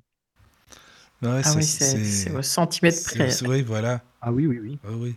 oui, oui. Après, il y a le phénomène magnétique, euh, s'il laisse la, la box Internet ouverte, Voilà, le portable à côté, je sais pas. Ça, ça vient, ça vient se rajouter. quoi. Oui, C'est oui, sou- oui. c'est souvent, souvent, je, c'est souvent quand je vais euh, dans des, dans des maisons euh, que les gens mettent leur box sous leur, sous leur lit Oui, c'est ça. Hmm. pour, euh, par, par, par, d'un Parce point que de ça vue, pratique, voilà, Oui, parce voilà, que ça prend pas de place. Sauf que voilà, ils dorment avec, euh, avec euh, des hautes fréquences. alors qu'une fois, j'avais été donc contacté par des, des, des, des, des personnes âgées, là, un couple de personnes âgées, et le monsieur dormait très mal. Et c'est pour ça d'ailleurs qu'ils avaient fait, qu'ils avaient fait appel à moi. Et en fait, euh, dans, leur, dans, leur, dans leur chambre, dans leur, sur leur lit, il y avait évidemment des phénomènes telluriques, mais il n'y en avait pas tant que ça, c'était pas dramatique. Et en fait, on s'est rendu compte que s'il dormait mal, c'est parce que, en fait, à côté de, sa, de, sa, de son lit, donc sur sa table de chevet, il y avait un radio-réveil, il y avait un, il y avait son, alors je ne sais pas comment ça s'appelle, c'est une espèce de plaque qui est branchée euh, donc sur une prise électrique et qui sert à, à- à recharger les téléphones portables. Ah oui, d'accord. Et puis il y avait son téléphone portable également qu'il utilisait, euh, qui, qui laissait à côté de lui toute la nuit. Donc un téléphone portable, juste le un smartphone, il faut bien voir qu'il y a des émissions euh, de haute fréquence en termes de téléphonie, donc les réseaux GSM, il y a les émissions de Bluetooth, il y a les émissions de Wi-Fi et il y a les émissions pour, euh, pour capter les, les données mobiles. Donc rien que dans un smartphone, quand on, met un appareil de mesure à côté d'un smartphone, l'appareil de mesure, il, passe dans le rouge tout de suite. Et donc ce qu'on a fait simplement, c'est qu'on a éloigné tout ça de lui. Alors déjà, son radio-réveil ne s'en servait pas. Donc j'ai dit, ben, on le débranche. Et puis ensuite, on a éloigné les autres, appareils de, de son lit. Et il dort très bien maintenant. Voilà. Donc c'est vraiment l'accumulation de tous ces phénomènes-là qui est important qu'il faut prendre en considération. Mais tu, tu connais, Manuel, euh, tu sais, euh, les petites enceintes, là, je sais pas comment ça s'appelle, tu sais, c'est une petite enceinte que tu poses sur un socle, tu vois. euh, Bah, c'est la même chose que pour les chargeurs de téléphone. hein. Oui, toi, Caro, t'en as une, enfin, je pense, je sais pas, enfin, moi, j'ai une, ch- oui, j'ai une enceinte comme ça, euh, c'est une enceinte Bluetooth, quoi, tu la poses, oui, comme ça, comme un chargeur téléphone, et ça aussi, je sais pas ce que t'en penses, il paraît que c'est pas terrible de, de dormir pas loin de ce- cette enceinte-là, justement. Voilà, si tu poses un détecteur de champ à côté d'un appareil comme ça, tu verras ton détecteur de champ passer dans le rouge. D'accord. Parce que ton, ton appareil, d'abord, il est branché à l'électricité. Oui, c'est ça, oui. Il va émettre des basses fréquences. Mhm. Donc les basses fréquences, ce sont les, ce sont les fréquences qui sont liées aux 50 Hz de l'électricité qu'on a dans nos prises électriques. Voilà. Mais en plus, ton, télé- ton, ton, ton appareil là, il envoie aussi des hautes fréquences puisqu'il utilise le Bluetooth, Oui, qui est une, qui est une Oui, oui. fréquence euh, très élevée, qui, sert à, qui sert à transmettre des datas, des données. Oui, Et donc, en fait, là, on a, on a, le, on a le, le- le double effet qui se coule quoi, avec un appareil comme ça. d'accord. Non, mais je te demande, parce que c'est bien que tu me le dises. En fait, moi, j'écoute de la musique et tout, mais euh, l'enceinte, elle est pas loin de moi. C'est pour ça, quand je, quand je dors. Mais Quand, euh, quand des gens utilisent des, quand des gens utilisent des, des oreillettes Bluetooth, par exemple, Oui, oui, oui. ils s'envoient des hautes fréquences dans la tête euh, tout le temps où ils utilisent le, Ah, fou, le casque en question. Et quand on, oui, quand, oui. On, quand on pose un détecteur de champ à côté d'oreillettes comme ça, ça passe Oui. dans le rouge. hein, je, je blague pas. D'accord. Donc, c'est dangereux pour le cerveau, quoi. C'est dangereux pour le cerveau, pour les cellules, parce que ce sont exactement les mêmes types d'ondes que les, que les fours à micro-ondes. Ah, c'est fou, ça. En plus Ouais. que les, les, les fabricants le savent, c'est encore pire, quoi. Mais bon. Ce qu'il y a, c'est qu'il y a des normes. Oui, Donc il y a, il y a des normes qui, qui protègent, euh, qui protègent le capital. Évidemment, ça ne protège pas les individus. ça, oui, voilà, c'est ça, forcément, quoi. Donc évidemment, Oui, oui. euh, tant qu'ils sont dans les normes, Oui, eh bien, euh, tout va bien. Sauf que les normes ne sont pas faites pour protéger les gens. Mm. Non, mais sûr. t'as raison, Mm. malheureusement. euh, Oh là là. Non, mais tu sais que Manuel, je t'assure, c'est intéressant, mais bah, parfois ça, me- ça me déprime parce que j'ai mes AirPods souvent et tout. Je dis, oh, je, je- faut que je les foute à la poubelle, quoi.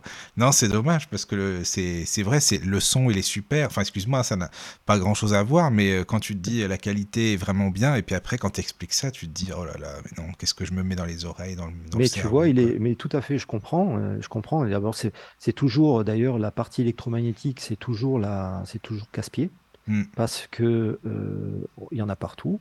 La technologie, il y en a de plus en plus. Oui. Et- oui. C'est une technologie qui est, on a, depuis 150 ans, on a pris le parti de, de rentrer dans un développement technologique qui est définitivement mauvais pour nous. c'est ça. Donc, euh, on, on développe, euh, on développe des technologies sans prendre en considération Mm. le fait qu'elles sont délétères pour notre santé. mais on bon. pense que c'est bon parce qu'on peut faire tellement de choses avec aussi, c'est ça? Bah, ce qu'il y a, c'est que c'est pratique, on est bien oui, c'est d'accord. pratique, c'est ça. C'est pratique, mais on aurait certainement pu développer des technologies euh, tout aussi pratiques Mm. mm, sans que ce soit dangereux pour, pour nous. Oui, oui. C'est pas le C'est- cas, C'est malheureusement. pas le cas, voilà. Voilà. D'accord. Donc, euh, Parlons pas de ceux qui ont une télévision, etc., etc., et 36 appareils dans leur chambre. bah oui, ben plus plus il y en a, plus c'est compliqué. Plus il y en a, plus elles sont près du, lit, plus c'est compliqué. Donc tout ça, ça se mesure hein, de manière précise avec des appareils. Puis souvent, il suffit de, suffit de pas grand-chose. hein. Il suffit de déplacer un appareil de 30 cm pour plus être dans le champ électrique et ça suffit. Il suffit d'éteindre la nuit. Il suffit de, voilà.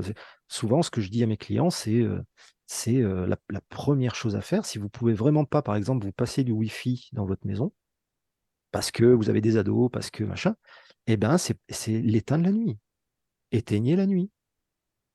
Quand on dort, on est bien plus vulnérable à, tous ces, à toutes ces nuisances-là que quand on est réveillé. Oui, oui. Donc, au moins la Oui, nuit, on éteint. Je connaissais une personne, une amie, tu sais, euh, elle avait des, des enfants, enfin, ils ont grandi, mais ils étaient tout petits à l'époque, et le soir, euh, à partir de 20h, elle éteignait tout, quoi, elle éteignait les Wi-Fi, euh, pour, parce qu'elle voulait pas que ses enfants aient tout ça dans la tête, quoi. Bah oui, mais en même temps, tu vois, il y a de plus en plus de, de gens, de, de- de gens électro-hypersensibles, Oui, et il y en a de plus en plus, malheureusement. Et, et on continue à, on continue à déployer des technologies qui, qui rendent les gens malades. Hum, c'est ça. ouais. Donc il y a des tas de gens là qui sont EHS qui euh, finissent euh, dans une yourte en plein milieu de la, de la forêt parce qu'ils ne peuvent plus vivre à proximité de la technologie. Oui. Et il y en a de D'accord. plus en plus, c'est pas des blagues. Non, non, non, non, mais je, je te crois. hein, Et je- quand on parle des, des maisons à cancer, tu penses que Mm. c'est euh, plus du tellurique, euh, du vibratoire ou, ou Alors. bien de l'électromagnétique ou le tout? Ouais, alors en fait, en géobiologie, c'est très, très bien connu, les maisons à cancer, les maisons à divorce aussi. Mhm. Euh, oui, ça, on connaît bien ça en géobio. Euh, en fait, là, c'est quand on parle de ces phénomènes-là, c'est très souvent rapporté à des phénomènes telluriques. C'est très souvent rapporté à un empilement spécifique de phénomènes telluriques. Mhm. Euh, parce qu'il y a des points extrêmement géopathogènes dans la maison à cause d'un d'un empilement de phénomènes.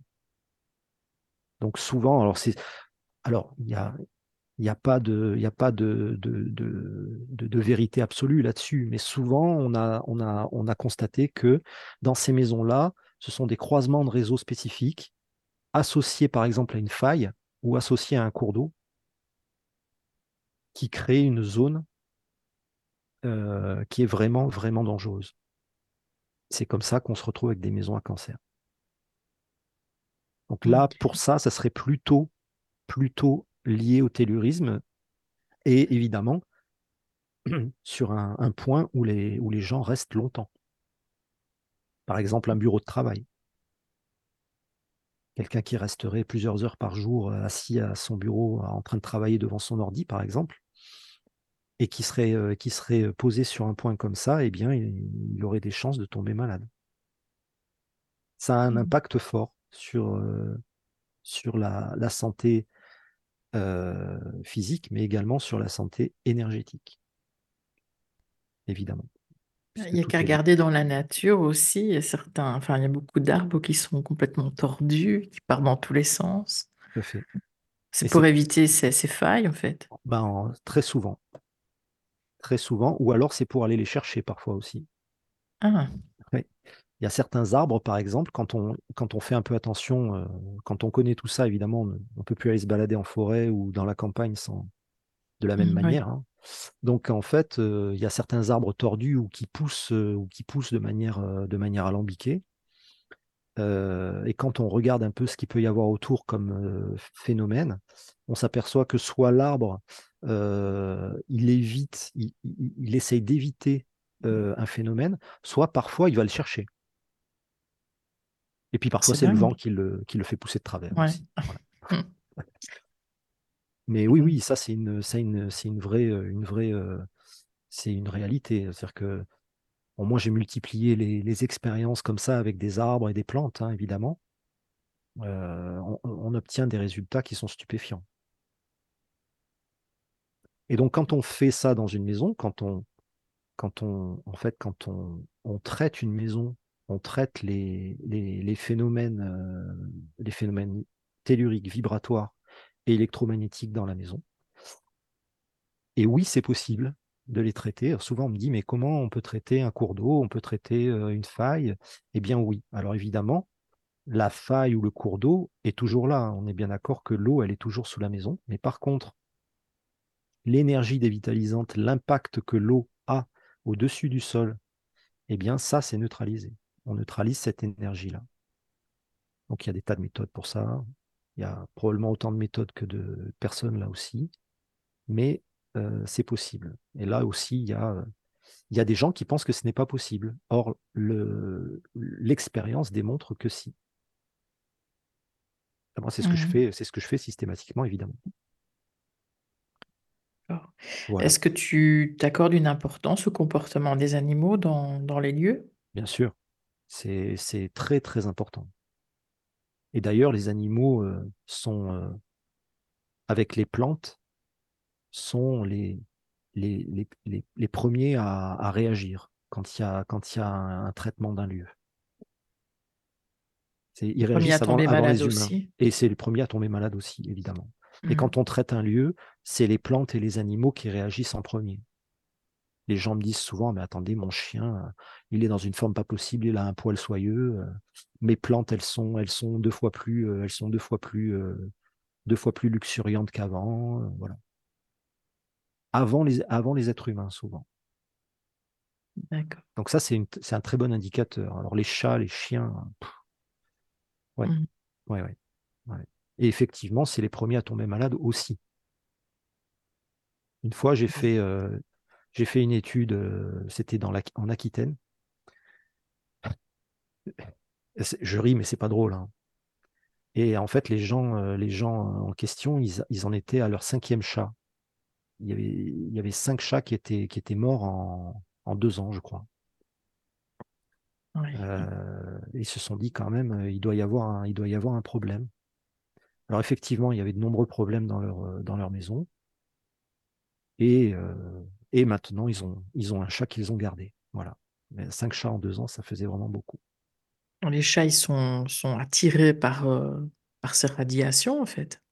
Oui, ils sont attirés. Alors, les chats vibrent un peu plus bas que nous. Donc, euh, ils sont attirés par des choses qui sont un peu. qui pour eux sont pas nécessairement euh, mauvaises, mais qui peuvent l'être pour nous, mais, mais pas pour eux. Mais les chats, c'est très compliqué. Les chats sont des éponges. Mmh. Donc, ils vont aussi Ils vont aussi, quand ils sont très attachés à leur, à leur colocataire, puisque c'est comme ça pour les chats, hein, quand ils sont très attachés à leurs colocataires, ils vont les, les, protéger en quelque sorte. Et je pense que c'est de manière inconsciente, mais ils vont absorber une partie des, une partie des nuisances de sorte que les, mmh. les, autres colocataires en prennent moins. Quoi. Et les chiens, par contre, ils vont éviter. Oui, les chiens vont éviter. oui, tout à fait, tout à fait. Les chiens vibrent comme nous, par contre. Ils, vibrent à peu près comme nous. Mais les chats vibrent plus bas.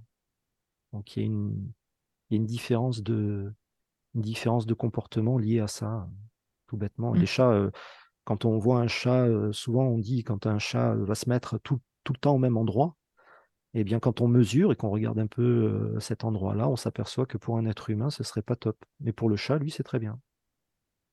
Mmh, d'accord. Voilà, Donc, en fait, oui. J'allais te demander, tu, tu travailles avec les ondes de forme? Oui.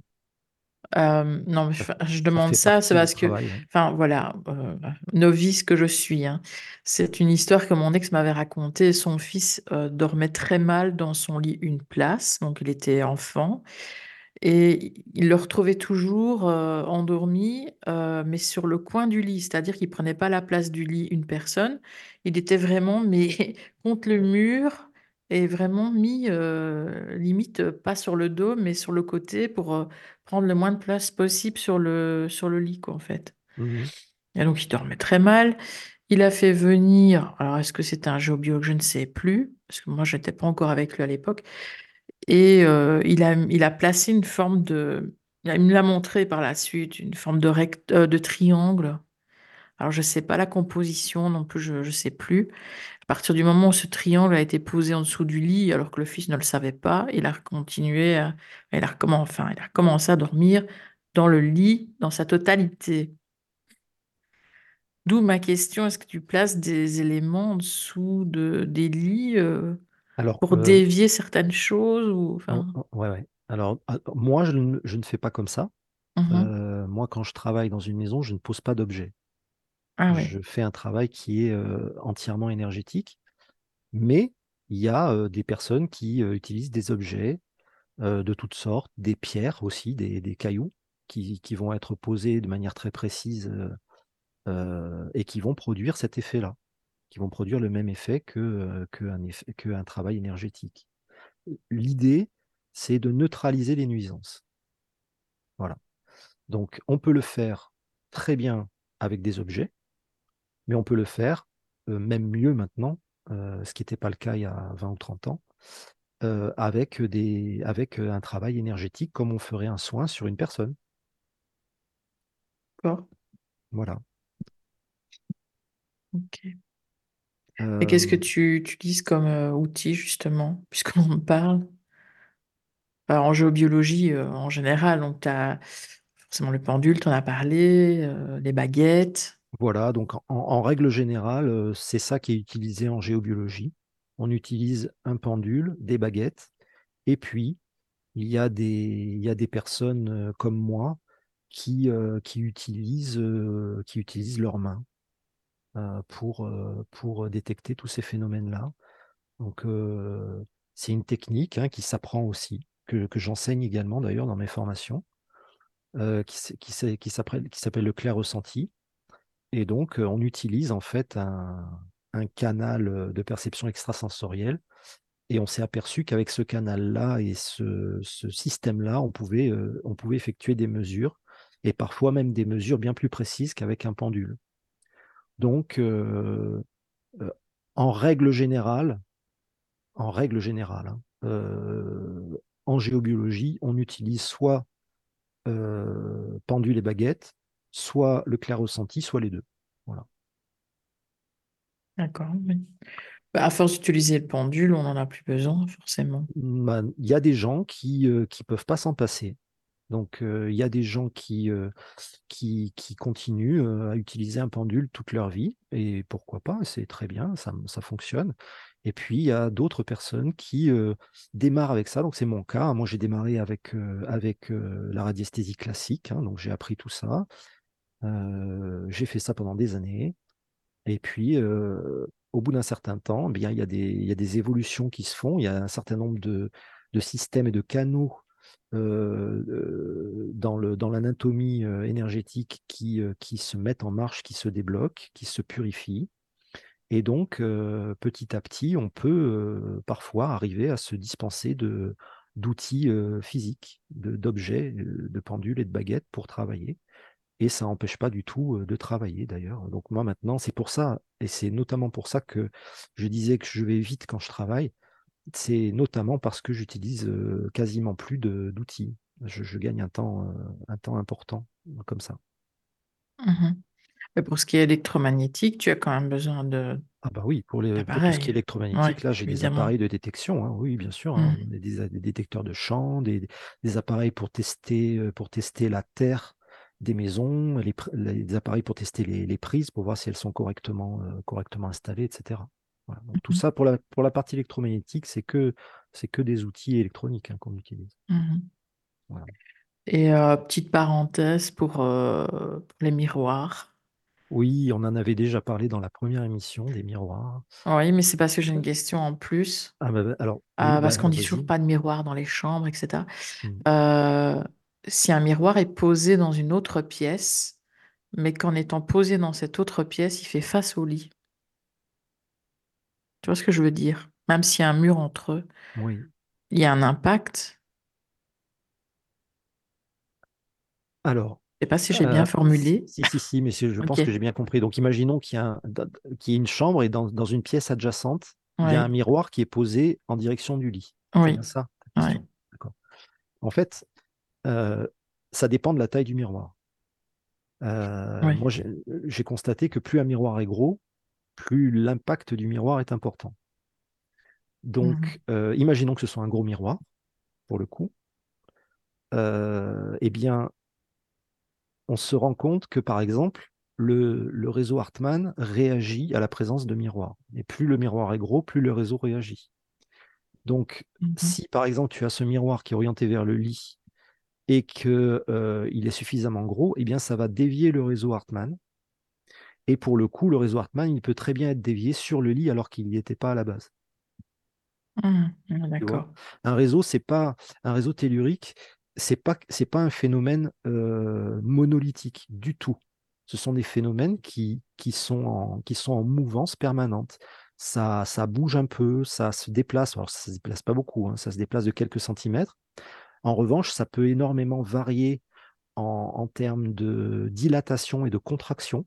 Donc, pour, pour donner un, un ordre d'idée, sur le réseau Hartmann, on a une moyenne, on a établi une moyenne euh, de la largeur de chaque cloison Hartmann. Donc, en moyenne, la largeur d'une cloison, c'est 21 cm. Bien. Eh bien, ça, c'est vraiment une moyenne parce qu'en réalité, le réseau Hartmann, en fonction de ce qui se passe autour, eh bien, il peut très bien se contracter ou se dilater. Donc, parfois, le réseau Hartmann, il fait 40 cm de large. Et mmh. donc, ça réagit à tout un tas de phénomènes, y compris ce qui se passe dans le ciel, si c'est la pleine lune, si c'est le, si c'est l'été, si c'est l'hiver, si c'est telle saison, si c'est, si comment sont, comment sont, orientées les planètes à ce moment-là, etc. Donc il y a tout un tas de choses qui font varier les réseaux et notamment les miroirs. Et donc un miroir qui, serait posé comme ça, en fait, ça, ça, ça dévie ce réseau-là. Donc, recouvrir un miroir ne sert à rien. Alors si, ça sert, mais pas pour ça. Pour les... Ça sert, mais pas pour ça, parce qu'un miroir, il y a, ça, ça a d'autres propriétés. Il y a la mémoire aussi qui Voilà, il y a les mémoires qui s'accumulent dedans de manière euh, très très importante.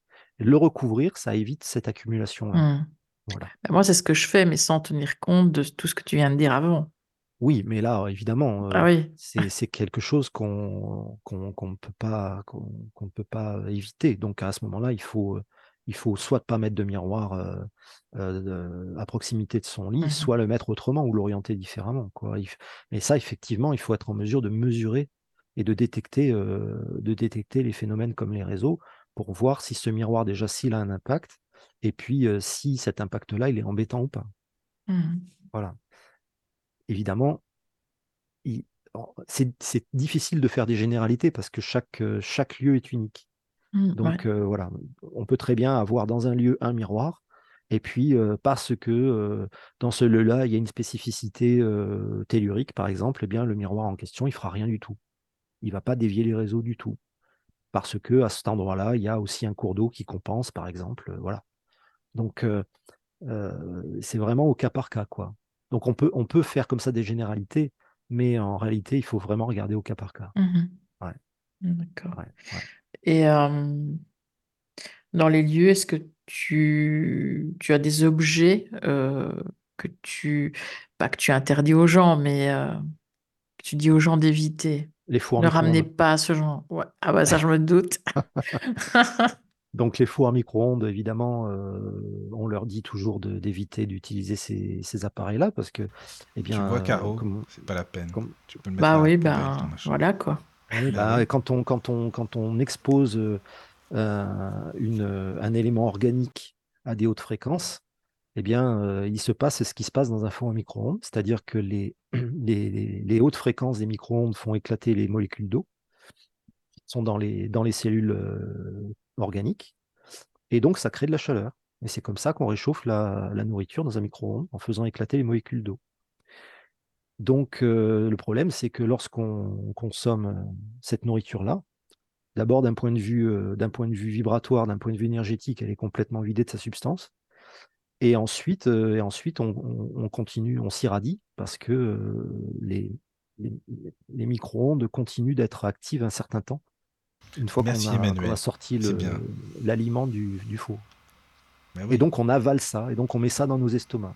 Bon, donc euh, mmh c'est pas, c'est pas, c'est pas souhaitable. Mais au même titre que, au même titre que quand on se met une, quand on se met un casque Bluetooth sur la tête. Hein. Voilà, c'est ça. Sauf qu'un bah four à micro-ondes c'est beaucoup plus puissant. Mmh voilà, c'est beaucoup plus puissant et c'est euh, c'est cloisonné quoi. Oui. Voilà.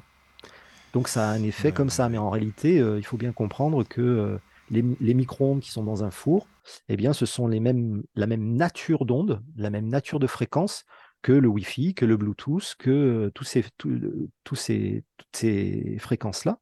Et donc, ça a un, impact euh, sur nos cellules. D'ailleurs, il, suffit de chercher, hein, ce n'est pas du tout un secret il y a des, il y a des, des, scanners de, qui ont été faits de, de pour, pour, pour, euh, pour, mettre ça en évidence. Donc, on, on scanne la tête de quelqu'un euh, euh, dans, un état normal. Et puis ensuite, on rescanne sa tête une fois qu'il a mis son téléphone sur son oreille pendant, pendant 10 minutes. Et sur le scanner, on voit très bien tout le côté de la tête qui est, qui est rouge quoi, au scanner parce qu'il y a un échauffement. Ah oui. Mmh donc ça, c'est pas du tout des, c'est pas du tout des, divagations. ce sont des clichés, des clichés médicaux, quoi. Hein. Mmh. Bon. Mais même, tu sais, les personnes qui habitent juste à côté, juste en dessous des, tu sais, des pas les câbles, mais les réseaux téléphoniques et tout ça, là, les centrales, il paraît qu'ils sont plus malades que d'autres aussi. Alors, les, câbles téléphoniques, les câbles, téléphoniques sont pas, euh, sont pas problématiques. Ce sont les câbles électriques. Oui, d'accord. Voilà. Les câbles téléphoniques, ils sont, c'est vraiment des très très basses fréquences, donc il y a un champ électrique qui est tout petit autour. Donc ça, c'est pas, on est jamais. Oui, les centrales, les centrales des réseaux, les transformateurs, les, transformateurs, tout ça. Oui, oui, oui. Alors ça, par contre, ça on voit un champ électrique très très puissant, très loin, mmh. tout autour. Oui, oui. Et également les, également les lignes électriques, hein, les, les, ah lignes sur poteau. Oui, oui. Il y a notamment des, il y a de nombreux, nombreux, de nombreux problèmes dans les, dans les élevages agricoles. On intervient beaucoup, les géobiologues interviennent beaucoup dans les, dans les, élevages dans les élevages agricoles parce que le bétail est très très sensible à tout ça. Il y a ah énormément de bêtes qui meurent quand elles sont mmh. à, proximité de, à proximité de lignes à haute tension, notamment. Il y a beaucoup de lignes à haute tension qui passent dans les champs et, et souvent le bétail, le bétail est très très affecté. Tout simplement parce qu'il y a un champ électrique massif autour de ces lignes-là. Bah oui. Il y a Nadia qui demande les plaques à induction. Est-ce que c'est pareil que les micro-ondes? Alors non. Ah, les, bah plaques à induction, les plaques à induction, c'est très mauvais aussi, mais pas pour les mêmes raisons. Les plaques à induction, c'est très mauvais parce que ça, ça génère un champ électrique. Ah oui, d'accord. Ce pas des hautes fréquences, c'est-à-dire que ce pas des ondes à haute fréquence. Mais comme ça fonctionne à l'électricité et, que ça, et que ça utilise des transformateurs très puissants pour faire de la chaleur, eh bien, lorsqu'on mesure le champ électrique autour d'une plaque à induction, eh bien, on se rend compte que là aussi, c'est très, très puissant. Quoi. Donc, il ne faut pas y être longtemps. Mmh là, c'est pareil, quand on est, on pourrait en parler longtemps hein, des problèmes électromagnétiques, mais en fait, quand on est dans un champ électrique, quand vous allumez un appareil électrique, que ce soit une lampe, que ce soit n'importe quoi, n'importe quel appareil électrique, si cet appareil-là n'est pas relié à la Terre, eh bien, le champ électrique qui est, qui, est généré par l'appareil, il reste autour de cet appareil-là, dans l'air. Donc c'est le cas par exemple des lampes de chevet. Vous savez que la plupart des lampes de chevet sont des lampes à deux broches. Les, prises sont des prises à deux broches, il n'y a pas de prise de terre. Donc en fait, quand on allume une lampe de chevet, eh bien, il y a un champ électrique qui se génère autour de la, de la lampe. Et la plupart du temps, on est dedans puisqu'on est juste à côté pour pouvoir lire ou voilà. Et c'est ça le problème qu'on a avec, avec les champs électriques, c'est que quand on est dedans, eh bien notre corps physique, nos cellules se chargent comme des piles. Et comme on n'est jamais à la Terre, puisqu'on a tous des chaussures, on n'est plus, enfin, on a, quasiment plus jamais mis à la Terre maintenant, eh bien on se décharge jamais. Savoir mmh. aussi, par exemple, que pour les lampes de chevet, les lampes de chevet en matière de pollution électrique dans une maison, ça fait partie des, choses qu'on vérifie en premier dans une maison parce qu'il y a un sens de branchement. C'est-à-dire que sur une, sur une broche, sur une prise à deux broches comme ça du lampe de chevet, si elle est branchée à l'envers, eh bien la lampe de chevet, même éteinte, elle génère un champ électrique en permanence. Ce qui fait que on a la lampe éteinte, elle ne marche pas et on est quand même dans le champ électrique toute la nuit. Alors que si on la branche à l'endroit, eh bien dans ce cas-là, une fois éteinte, elle génère plus de champ électrique. Voilà. Ça fait beaucoup de choses dans les chambres. Hein. Ça fait beaucoup de choses dans les chambres, oui. Oui, oui, oui, oui. oui. C'est pour ça que tout est important et que c'est véritablement un écosystème et il faut vraiment regarder ça de manière vraiment holistique quand on va dans un lieu. Mmh c'est ça qu'on fait normalement quand on fait de la géobiologie euh, de l'habitat. D'accord, hein. Voilà. C'est vrai qu'en plus, c'est l'endroit où on ne bouge pas beaucoup. Ah ben, c'est un endroit où on donc tout stagne en fait. c'est ça, c'est ça. Il y a il y a il y a ça, il y a donc il y a les lits, il y a les il y a les canapés, il y a les bureaux de de travail, les les fauteuils, euh, les fauteuils, euh, devant la télévision, euh, il y a, voilà, tous ces endroits où on reste longtemps. Mmh, ouais. Voilà, c'est ça qui, c'est ça qui est le plus, le plus qu'on doit vérifier en premier, quoi. Donc en fait, en, en, en, termes d'exemples de, phénomènes telluriques en géobiologie, donc on, s'occupe de l'eau souterraine, hein, les veines d'eau, l'eau stagnante, la terre détrempée aussi, hein, qui est, est considérée comme de l'eau. Donc les fameux réseaux telluriques dont je parlais, les failles géologiques, qui peuvent prendre toutes sortes de formes. Hein. Ça peut être des cavités, ça peut être des cassures, des trous. Il y a les fameuses cheminées cosmotelluriques dont on parlait. Il y a, euh, les vortex dont on parlait aussi. voilà. Donc des phénomènes telluriques, il y en a quand même beaucoup. Ensuite, en termes de, en termes de, phénomènes vibratoires, ben, on en a déjà parlé tout à l'heure. Donc il s'agit de mémoire, de, présence dans les lieux, de parasitage dans les lieux, ça peut être aussi des magies dans les lieux. Et puis ensuite, d'un point de vue électromagnétique, euh, ben c'est tout ce qu'on a dit, donc tout ce qui est haute fréquence, basse fréquence, champ magnétique, champ électrique. Voilà.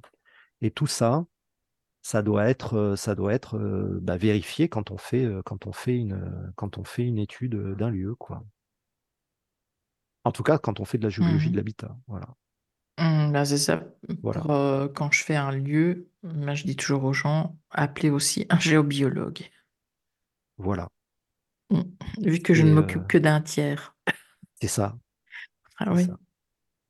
C'est sympa de se compléter comme ça, justement. Tout à fait. Bah, je, au début, quand j'ai commencé à faire les, les lieux, j'étais avec un géobiologue. Ah oui, voilà. Et, euh, lui a appris de moi et moi de lui, donc forcément. C'est ça qui est bien, justement.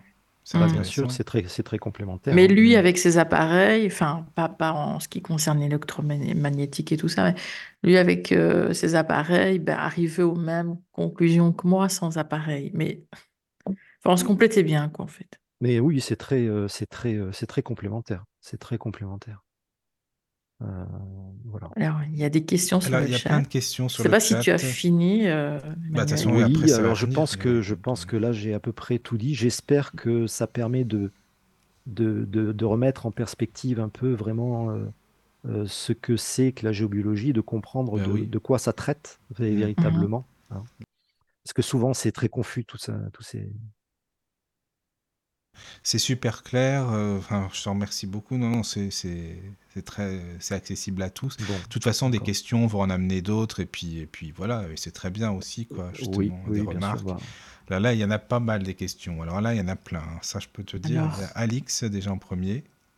donc Alix demande, y a-t-il beaucoup de débouchés dans la géobiologie professionnelle? Comment expliquer l'invisible avec des termes terre à terre à des structures, par exemple?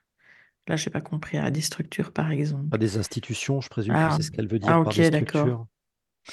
Eh bien, euh, effectivement, c'est un, un point qui est, euh, qui est très, euh, qui est très sensible. Eh bien, on, on ne peut pas toujours, tout simplement. Il y a, il y a un grand nombre de, de personnes encore aujourd'hui qui ne sont pas du tout ouvertes à ce genre de, à ce genre de, de considérations-là. Et parfois, on ne peut simplement pas. En règle générale, quand on va faire une, une, une étude géobiologique, c'est parce qu'on nous l'a demandé. Et donc, c'est que les gens sont déjà eux-mêmes volontaires pour le faire. Euh, Mm. aller proposer une étude géobiologique à des gens qui, euh, qui ne savent pas ce que c'est ou bien qui sont, euh, qui sont pas ouverts à ce type de pratique, là, c'est, ça n'arrive jamais. Donc, Donc, il y euh, a aussi, euh, y a-t-il beaucoup de débouchés dans la géobiologie professionnelle? eh oui, oui, je, enfin, je pense qu'il y en a, il y en a, oui, il y en a. Alors, euh, euh, ça dépend peut-être des endroits. Je pense qu'il y a des, des géobiologues qui travaillent euh, plus que d'autres en fonction des endroits où ils sont, parce que ça dépend de, ça dépend d'un grand nombre de paramètres. Ça dépend de la mentalité, euh, ça dépend de, la culture du lieu, ça dépend euh, de, l'environnement d'un point de vue, euh, d'un point de vue, d'un point de vue, comment dirais-je, énergétique, on va dire. Est-ce qu'il y a des, lieux qui sont plus propices à ce que les gens soient ouverts à ça que d'autres lieux? Donc c'est très variable en réalité. hein. hum, hum. Alors, il y a, quelque chose qui, ben, ça rejoint un peu cette question-là, j'en profite. Il y a, une chose qui est, euh, importante et que je, voudrais vraiment euh, dire, c'est qu'il y a une très grande différence entre euh, euh, faire de la géobiologie et être géobiologue. Euh, et ça, c'est vraiment important et je, tiens beaucoup à, en parler parce qu'il y a beaucoup de confusion avec ça. Et comme je dis à mes, stagiaires quand ils viennent en, formation avec moi, je leur dis, n'imaginez pas que vous serez géobiologue en sortant de là. C'est pas vrai. Être, devenir vraiment géobiologue professionnel et, être compétent dans ce qu'on fait, ça réclame beaucoup de temps. Il y a encore trop de gens, y compris des gens que, que, j'ai formés, qui se jettent là-dedans trop vite et qui au final, euh, qui au final font, euh, font un travail qui est, euh, qui est médiocre. Parce qu'ils ne prennent pas le temps de travailler suffisamment, d'apprendre. Et donc, en fait, évidemment, il y, a des, y a des personnes qui, qui auront plus de facilité que d'autres, mais encore une fois, j'y reviens, devenir géobiologue ou devenir ceci ou cela en énergétique, c'est, c'est, ça prend du temps. Ça prend du temps. Donc, euh, c'est pas parce qu'on a fait une semaine de formation qu'on peut aller euh, faire de la géobiologie dans une maison. On faire plus de mal que de bien. Il faut pas le faire. Il faut être raisonnable. Il faut comprendre qu'il faut des mois, voire des années, pour acquérir des compétences suffisamment euh, développées pour pouvoir aller s'occuper des autres. Au Ben, il y en a qui ne doutent de rien. hein. Non. Il y a- au même Il y en a qui viennent euh, chez moi en initiation, euh, protection, purification, puis j'apprends des mois après euh, que ces gens-là, ils font des lieux, quoi. Hmm. Alors que quand je les ai eus devant moi, euh, ils, non, ils n'ont, pas. Enfin, moi, j'ai pas d'essai de capacité euh, que pour pouvoir faire ça comme ça. Et malheureusement, c'est malheureusement c'est très courant. Et alors, comme, comme toutes ces, comme toutes ces, ces, ces professions-là, eh bien, ce sont des professions qui ne sont pas réglementées, et c'est tant Mhm. mieux de mon point de vue. Euh, eh bien, du coup, euh, n'importe qui peut aller dire, moi, je suis géobiologue parce que j'ai fait un week-end de géobiologie, quoi. Mhm. Alors, il faut être raisonnable. euh, il faut aussi faire appel à, à son bon sens. Une, une, une compétence pareille, c'est dans la vie, on l'acquiert pas en un week-end. C'est comme apprendre la guitare ou le piano, c'est pareil. Ok? Donc là, il faut être, euh, il faut être un peu sérieux. Euh, et puis, euh, et puis, et puis, pas aller se jeter comme ça en se disant oh oui, bah, ça y est, moi je suis capable parce que une semaine j'ai tout compris. Pas du tout, pas du tout, pas du tout. Ça, ça prend vraiment beaucoup de temps, de travail et de compréhension. Il y a aussi une question de, de développement de la structure énergétique de la personne qui le fait. Et ça, ça peut pas se faire en, en- en quelques jours. C'est impossible. Voilà. Donc voilà, je- j'en Mhm. profite pour dire ça parce que c'est vraiment C'est important. Je, je vois souvent ce, ce, ce, euh, ce- ce- ce- ce cas-là se produire, y compris euh, auprès de, de personnes que, que j'ai formées moi. Et pourtant, je leur dis, euh, et ils le font quand même. Donc attention, hein, quand vous faites appel à un géobiologue, déjà, euh, euh, regardez euh, comment il travaille, regardez ben, peut-être euh, combien de temps ça lui prend, etc. etc. Mais voilà, encore une fois, hein, c'est, il y a une différence très très importante entre faire de la géobiologie comme ça et être géobiologue. C'est c'est vraiment vraiment pas la même chose du tout. Voilà. D'accord. Oui, non, mais tu as raison de le dire, hein, c'est important. C'est Ouais. vrai. Mais au même titre que quand on est thérapeute, hein, c'est pareil. Oui, oui. Mm, mm. Voilà, c'est pareil. Il y a des gens qui se lancent dans la thérapie euh, alors qu'ils ne sont absolument pas Ah, bah, ça, préparés et ne sont absolument pas prêts. Mm. Bon, Ils veulent Donc travailler pas- sur eux-mêmes avant c'est pareil. Voilà, donc euh, il y a, y a un temps de, il y a un temps de- d'apprentissage et de développement personnel. Et si ce temps-là n'est pas, n'est pas, euh, n'est pas respecté, eh bien, on va faire plus de mal que de bien quand on va intervenir pour les autres. Mm. Et ça, c'est tellement fréquent. euh, Mais en même temps, c'est les gens qui se prennent pas par la main. Enfin, excuse-moi, mais il y a des coachs pour tout. Maintenant, tu vas bientôt aller voir un coach pour aller pisser. Excuse-moi, mais enfin, c'est un peu direct, mais ouais. maintenant, euh, tout le monde euh, prend des coachs et se disent coach pour euh, vraiment pour tout et rien, quoi. Oui. Et je, Je, sais pas. je suis d'accord avec toi. C'est, un phénomène qui est global, mais c'est pas parce que c'est, c'est pas parce que tout le monde le fait que c'est comme ça qu'il Ah ben non, je suis d'accord, ça c'est sûr. Bah alors là, ça c'est sûr. Voilà. Il y a Gabriel qui pose une question aussi.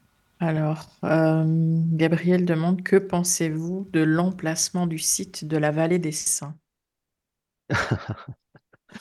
Alors, la Vallée des Saints, c'est un, c'est un site euh, qui est en centre-Bretagne et euh, où ils ont en fait construit euh, des, des statues en pierre. Ils ont fait des statues donc à l'effigie de, à l'effigie de certains saints euh, chrétiens. Et donc, c'est dans une vallée, quoi. C'est très joli d'ailleurs. hein. C'est un, très bel endroit. voilà. Alors, ce que j'en pense, moi, d'un point de vue, tellurique, c'est qu'il n'y a rien de spécial à, ces- endroits-là. Enfin, en tout cas, le, terrain, je ne sais pas s'il a été choisi par, par des gens qui connaissent le tellurisme ou pas. Je n'ai pas, alors, pour être parfaitement franc et honnête, je n'ai pas passé beaucoup de temps à étudier ce lieu. Donc peut-être qu'il y a des endroits du lieu qui sont effectivement très bien travaillés et que je n'ai pas vus. C'est très possible. Ce que j'en ai vu moi, c'est que c'est un très bel endroit. Il y a des énergies euh, d'ailleurs euh, naturelles qui passent par là, euh, comme certains courants telluriques. Bon, je n'ai pas parlé des courants telluriques, ça fait partie des autres phénomènes géobiologiques dont je n'ai pas évoqué l'existence euh, qui passent là et, euh, et qui, mais qui sont naturels. Quoi. Ils ont pas été, euh, et puis ils n'ont pas, de ce que j'en ai vu, les statues ne sont pas spécialement posées sur des phénomènes comme ça. Donc voilà, je pense que c'est un, c'est un endroit qui est très, très sympa, mais il n'y a rien de spécial d'un point de vue de la, de la, de l'emplacement des statues, quoi, en tout cas.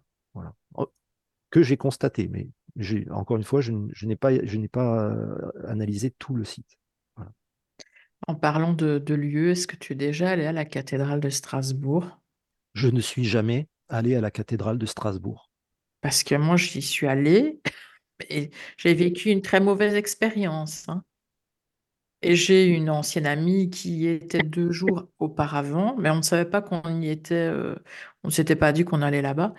Et puis, quand elle avait mes photos sur Facebook, elle me dit, tiens, t'es allée en Alsace et tout. Je dis, bah ouais.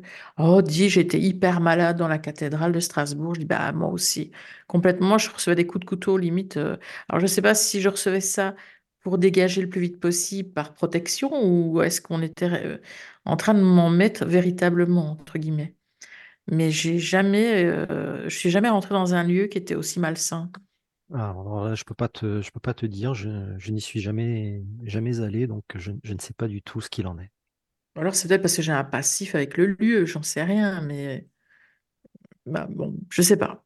Mais Est-ce en que tout tu, est-ce cas, que tu, est-ce que tu apprécies la choucroute? Eh oui, j'adore. Bon, alors C'est déjà, ça. j'adore l'Alsace. déjà, En J'adore. plus, mais tu Eh vois, oui, bon, mais, euh, mais ce lieu-là. Mais mais même la ville de Strasbourg en, en tant que telle, je, je m'y sentais mal. ah oui, d'accord. Mm. Alors c'est intéressant. Écoute, la prochaine fois que j'irai à Strasbourg, je serai Ben, c'est vrai, Manuel, tu devrais serai- voir, euh, c'est intéressant. Oui, oui, te- oui. Mais alors, y il y, a- il y a tellement de lieux qu'effectivement, euh, Oui, j'ai oui, pas, oui. passé, je pourrais passer ma vie euh, en voiture à, Ah, c'est ça. hein. Ah, mais il faut bien que, que je travaille. Et là où je suis à Rouen, que c'est neutre. Moi, je trouve que c'est neutre, la cathédrale de Rouen, là où je suis. Je sais pas pourquoi, mais Ouais, c'est très neutre. c'est c'est mon ressenti. Après, ouais, c'est. Mm. Mm. Ouais. Et il y a Mm. des, des lieux comme ça que tu as visités ou passé devant, que tu ressentais très positif à un moment, puis l'énergie a changé complètement? Oui, dans l'autre sens? oui, bien sûr, oui, oui, oui, Tu as un fait. exemple? Euh, oui, alors qu'est-ce que j'aurais comme exemple qui soit suffisamment pertinent? Brocéliande? Non, Non. non, Brocéliande, Tu sais, non, mais je ça. te dis enfin, ça, si- Manuel, parce que j'ai entendu beaucoup parler de cet endroit. Enfin, je connais bien cet endroit, mais euh, que c'est beaucoup euh, moins positif qu'avant du fait que plein de touristes y vont pour faire des stages et des ci et des ça, tu vois, depuis quelques temps. Alors, je sais pas, en fait. Mais on en avait déjà parlé aussi Oui, pendant oui, la première parlé. émission. Et en fait, ça dé- en fait, Brocéliande, c'est très grand. Mm, Ah oui. Et donc, en fait, ça dépend des endroits. Mm, mm. Voilà, c'est-à-dire qu'il y a des endroits qui vibrent, euh, qui vibrent bien et puis d'autres endroits qui vibrent pas du tout. Oui. Effectivement, parce qu'il y a beaucoup de tourisme. Mm. Effectivement, parce qu'il y a aussi des tas de gens qui font des tas de choses euh, sans ça, vraiment comprendre ce qu'ils font, Mm. euh, qui s'amusent, qui font des expériences, euh, qui donc qui sont pas respectueux euh, parfois. Et donc tout ça, euh, ça, ça crée des pollutions. Et puis il y en a d'autres qui sont au contraire très respectueux et qui amènent des belles choses. Et donc ça, tout ça, c'est c'est en, c'est en mouvance perpétuelle. D'accord. Et, et en plus, en Brocéliande, comme c'est très grand, eh bien, euh, ces mouvances-là sont, sont sur des lieux différents. Ah oui, c'est ça. Donc, on ne peut pas dire, euh, tu vois, Brocéliande, c'est bien ou c'est pas bien. Mm, mm. D'accord. C'est euh, tel endroit, ça va être bien à ce moment-là, et puis tel Et autre endroit, ça sera bien à ce moment-là. Voilà, oui, Voilà. d'accord. Mhm. D'accord. Voilà. D'accord. Donc, euh, qu'est-ce que j'aurais euh, comme, comme exemple? Eh bien, par exemple, oui, euh, une chapelle. Une chapelle qui est, euh, qui est en bord de mer, là, dans le Finistère. Euh, alors donc j'ai oublié le nom. Euh, c'est Saint quelque chose. J'ai oublié euh, de quel saint il s'agit. Et cette chapelle, en fonction, par exemple, de la, de la, saison, eh bien, euh, eh bien elle, est, elle, a un, elle a un changement vibratoire radical parce que c'est un lieu qui est d'abord qui est très touristique. Et euh, donc en été, il y a énormément de passages. Euh, il y a des gens qui rentrent euh, donc dans, ce, dans cette chapelle-là, qui la visitent, qui n'ont aucun égard pour le lieu. Les enfants qui crient, les, gens qui, enfin, gens qui ne sont pas respectueux du tout. Donc évidemment, toute une saison touristique comme ça, eh bien le lieu, le lieu se charge, se charge de tout un tas de choses qui sont qui sont pas bonnes. Et puis, euh, et puis euh, ensuite, à l'hiver, il y a des phénomènes, euh, il y a des phénomènes telluriques qui sont, qui sont dans le lieu et qui exercent naturellement un nettoyage de la chapelle. Et donc, arrivé à la fin de l'hiver, la chapelle retrouve son, son, taux vibratoire normal. Et, re- et rebelote, après, on est reparti sur une période touristique. Donc, c'est un lieu qui est en perpétuel, euh, en perpétuel, qui fait du yo-yo en permanence, cette Mhm. chapelle-là, quoi. D'accord. Il y a un vrai impact hein, de, de, de la, de la, de l'être humain sur, le, sur, Oui, lieux oui, mais ça. oui, c'est ça, justement, c'est c'est vrai. Il y a Nadia, alors là, parce qu'on est sur les lieux, justement. ouais, euh, Nadia qui demande ce que tu penses du site La Roche-aux-Fées. Eh bien, c'est un, c'est un lieu qui est en Brocéliande, la Roche-aux-Fées, et euh, c'est un lieu qui est euh, mouvant, comme beaucoup de lieux en Brocéliande. Hmm. C'est un lieu, on va y aller, euh, on va y aller euh, au mois de mars, on va, on va avoir un taux vibratoire X, et on va y aller au mois de, de juin, on aura un autre taux vibratoire. Parce que il y a beaucoup de gens qui y vont, parce que il y a beaucoup de présences sur ce lieu, euh, des présences naturelles qui vivent là, qui sont, euh, qui sont très souvent euh, dérangées, qui sont pour la plus pour, pour, pour beaucoup, en tout cas en période euh, touristique, qui sont courroucés. Euh, donc quand on y va en hiver, qu'il n'y a personne, enfin qu'il y a moins de monde, ça va mieux. Quand on y va en plein été où c'est où c'est la cohue, ça va pas du tout. Donc qu'est-ce que je pense de ce lieu? Ben, C'est un lieu qui, en lui-même, est très intéressant parce qu'il y a des, des présences et des phénomènes naturels sur ce lieu qui sont très intéressants à étudier. Mais en, en pratique, donc dans l'absolu, c'est un lieu très intéressant, mais en pratique, c'est un lieu qui est en, lui aussi en permanent, en, yo-yo permanent, quoi. Voilà, parce qu'il y a une activité humaine qui est, euh, qui est intense et qui est, qui est, euh, qui est, euh, je trouve pas le mot, mais euh, qui est pas adéquate, voilà, Hmm. qui est pas adéquate au lieu, voilà. Mais ça, ça s'applique exactement le même, la même réflexion s'applique à de nombreux lieux dans la forêt de Brocéliande. hein. Voilà. Et, et ailleurs d'ailleurs. Et, aussi ailleurs, oui. Oui. D'accord. Hmm. Alors, Il y a une question de Michael. Donc, euh, euh, peux-tu modifier les réseaux électromagnétiques des câbles souterrains? Ah oui, et il y a aussi, euh, pouvez-vous faire la différence, euh, ça se complète, euh, Oui, mais ça, ça a été dit tout à l'heure. les réseaux telluriques Ouais, t'as expliqué un petit peu, Emmanuel. Enfin, oui, tout à l'heure. La différence entre des réseaux telluriques? Mais ça, tu as expliqué Oui, entre les réseaux oui, telluriques et les réseaux électromagnétiques. Voilà. Mais l'autre question, c'est peux-tu modifier les réseaux électromagnétiques des câbles souterrains? Ah oui, les modifier. Alors, euh, modifier les réseaux électromagnétiques des câbles souterrains. Alors, je présume que la question, c'est de savoir si on peut euh, neutraliser les, les champs électriques qui sont autour des gaines enterrées. Je présume que c'est ça la question. Hmm, Je suppose, oui. Euh, alors non, pas du tout. Par contre, euh, d'ailleurs, sur tous les phénomènes euh, électromagnétiques, euh, ce qu'on fait, c'est des préconisations pour limiter les impacts.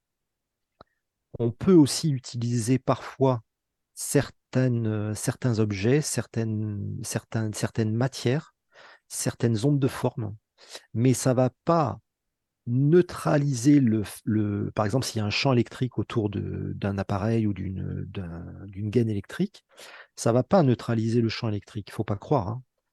Euh, le champ électrique sera toujours là. Par contre, si vous avez certaines pierres ou certaines ondes de forme euh, à, à proximité, ça va permettre à votre anatomie, à votre corps énergétique, donc euh, je, je- je fais, je fais vite, hein, c'est parce que je ne veux pas rentrer dans le détail, des corps, des corps subtils, on en a plusieurs, mais on va dire comme ça, ça va permettre à votre anatomie énergétique de mieux supporter, de mieux tolérer. Voilà.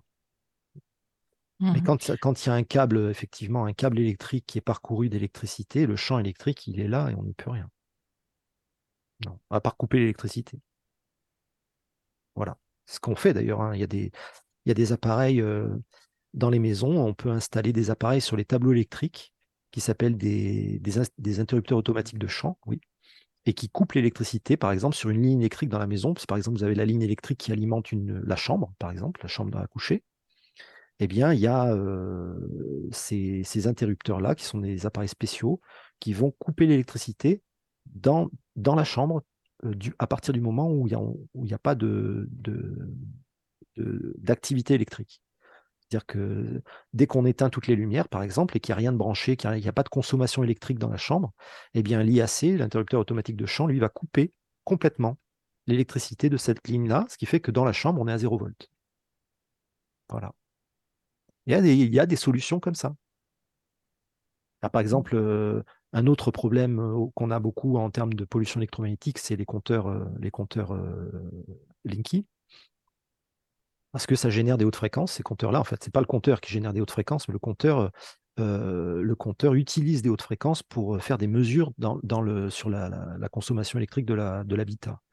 et pour ça, il utilise des hautes fréquences, qu'on appelle du CPL, ça veut dire courant porteur en ligne. Ça, c'est une technologie qui est connue depuis belle lurette et qui sert à faire transiter des données, des datas sur un câble électrique, en plus de l'électricité. Pour faire ça, ça, ça met les datas sur le même câble, mais avec des fréquences beaucoup plus élevées, de sorte de différencier l'électricité qui est à 50 Hz des datas qui vont, courir sur le câble, mais qui sont à des fréquences beaucoup plus hautes. Et donc, ça génère des hautes fréquences sur tout le réseau électrique de la maison, à rythme régulier, puisque le, compteur envoie, envoie ces, envoie ces vérifications-là plusieurs fois dans la journée. Et donc, c'est des kilomètres de câbles qui sont dans la maison qui tout à coup vont se mettre à, envoyer des hautes fréquences. C'est ça le problème du Linky. Là, c'est pareil. Il y a aussi maintenant, aujourd'hui, il y a des filtres qui existent qu'on peut, brancher euh, sur, des prises électriques de la maison et qui permettent de filtrer ce signal à haute fréquence. Voilà. Donc ça, c'est des, solutions, euh, c'est des solutions euh, qu'on a et qu'on propose aussi aux gens quand on va dans leur maison et qu'on analyse les maisons. Mmh. il y avait une question de, Nadia euh, qui demande quand on habite dans un bâtiment, euh, donc un, enfin, un appartement, on doit prendre beaucoup des voisins même si on fait attention. Bien sûr, bien sûr que oui. Mmh. Les, immeubles, ce sont des, ce sont des, c'est un problème hein, euh, d'un point de vue électromagnétique. Les immeubles, c'est compliqué. Il n'y a, pas de, bonne solution d'ailleurs. Hein. Il n'y a, jamais vraiment de solution totale en termes d'électromagnétisme dans des, appartements qui sont, qui sont avec des. Surtout quand c'est. Bon, quand vous avez un appartement qui est au rez-de-chaussée ou alors au dernier étage, bon, vous avez que les voisins du dessus du dessous. Mais quand vous avez un appartement qui est en plein milieu avec des voisins au-dessus, au-dessous, parfois sur les côtés, effectivement, vous imaginez le nombre de, le nombre de box qu'il y a dans un immeuble. Ben oui. Mmh. Écoute, il vaut mieux je habiter dans suis une. entre un grand magasin, une grande surface. Ah oui, c'est vrai. En dessous, c'est un coiffeur. Oh non, mais c'est pas possible, quoi. Écoute, Caro, tu devrais habiter dans une maison de retraite, tu n'auras pas de box, il n'y aura rien comme ça. Ah bah détrompe-toi, dans les maisons de retraite, il y a des tas de, il y a des tas de problèmes électromagnétiques. pour ça que je dis Ah, ça. Bah oui, forcément. C'est même, c'est même, c'est même peut-être même pire parce qu'en en plus dans les maisons de retraite, ils font absolument pas attention Oui. et ils mettent des, ils mettent des relais Wi-Fi partout. Donc, Ah euh, oui, bah ah oui, oui, oui, oui, donc euh, du coup, euh, c'est c'est encore pire, quoi. Ah oui. Non, c'est pas une Ils, bonne ils idée. mettent des hein. points d'accès et des, et des relais, euh, des relais euh, un, un petit peu partout pour être sûr d'avoir bien du Wi-Fi partout, partout. Oui, oui. Dans les hôpitaux, c'est pire encore tous leurs pareil, appareils, c'est leurs scanners, leurs. Mm. C'est c'est partout, c'est partout pareil maintenant. Et c'est ça ce Ouais. que, ce que je vous disais tout à l'heure, c'est que malheureusement, on est sur une, une technologie qui est pas bonne pour nous. Mais euh, et c'est malheureux parce qu'elle est déployée de plus en plus. Et puis aujourd'hui, on a, euh, on, on- on- on rajoute encore des couches. On a déjà beaucoup de couches de, de, de champs, de champs euh, à haute fréquence partout, et on en rajoute. Par exemple, aujourd'hui, maintenant, vous savez bien qu'il y a la 5G qui est arrivée. Ah oui, c'est vrai. Bon, ben, la 5G, elle est, elle est encore plus euh, elle est encore plus haute fréquence que les autres. C'est ça qui permet d'avoir encore plus de données. Et oui, c'est ça, Mais oui. le problème, c'est que elle est encore plus, euh, elle est encore plus délétère que les autres, et qu'on n'a pas supprimé les autres. On a toujours la 2G, la 3G, la 4G, la 5G. Ah ouais, elles sont toujours là en plus. Elles sont toujours là. Ouais. Et donc, ce sont des, des, des, des, fréquences qui s'a- qui s'additionnent. Oui, oui. Voilà. Et donc, vous rajoutez ça dans un, dans un appartement, par exemple. Alors, vous avez Mhm. euh, le téléphone qui est sur la 5G. Oui, Et la puis, Wi-Fi. vous avez la, la Wi-Fi, le Bluetooth, euh, les, les- les hautes fréquences, euh, voilà, et les basses fréquences liées à l'électricité. Bon, Eh bah oui. oui, effectivement, dans un appartement, c'est compliqué. Ah, hein. c'est flippant en réalité tout ça, je trouve. Alors, faut pas non plus psychoter trop Non, non, c'est vrai, mais euh, bon, il y a, il y a des moyens quand même. Il y a quand même des moyens de minimiser tout ça. mhm. Mais dans un appartement, on peut pas faire du zéro volt. hein. C'est pas Eh possible. ben c'est ça quoi. Ça, il n'y a pas moyen. Ah On- oui. on, peut, on peut très bien gérer le tellurisme euh, et l'aspect vibratoire dans un appartement, il n'y a pas de problème. Ça, ok, on peut le nettoyer complètement. Mais d'un point de vue électromagnétique, euh, non. Dans un appartement, Ah on n'aura jamais du zéro, du, du, du- du zéro volt. Non. Très, ou alors très exceptionnellement. C'est vrai que quand tu expliques tout ça, euh, moi je me dis oh là là, là je suis devant mon PC, là on fait de la radio, il y a la Wi-Fi, il y a tout ça à côté, là tu te rends compte. Oui, vrai mais il faut que- pas non plus. Mais non, non faut plus pas, je sais, t'as raison. C'est ça Hein. quoi. C'est-à-dire que, en fait, c'est toute une question, c'est comme disait Hippocrate, tout est une question de dose. Mais oui. Donc, euh, tout est une question de dosage.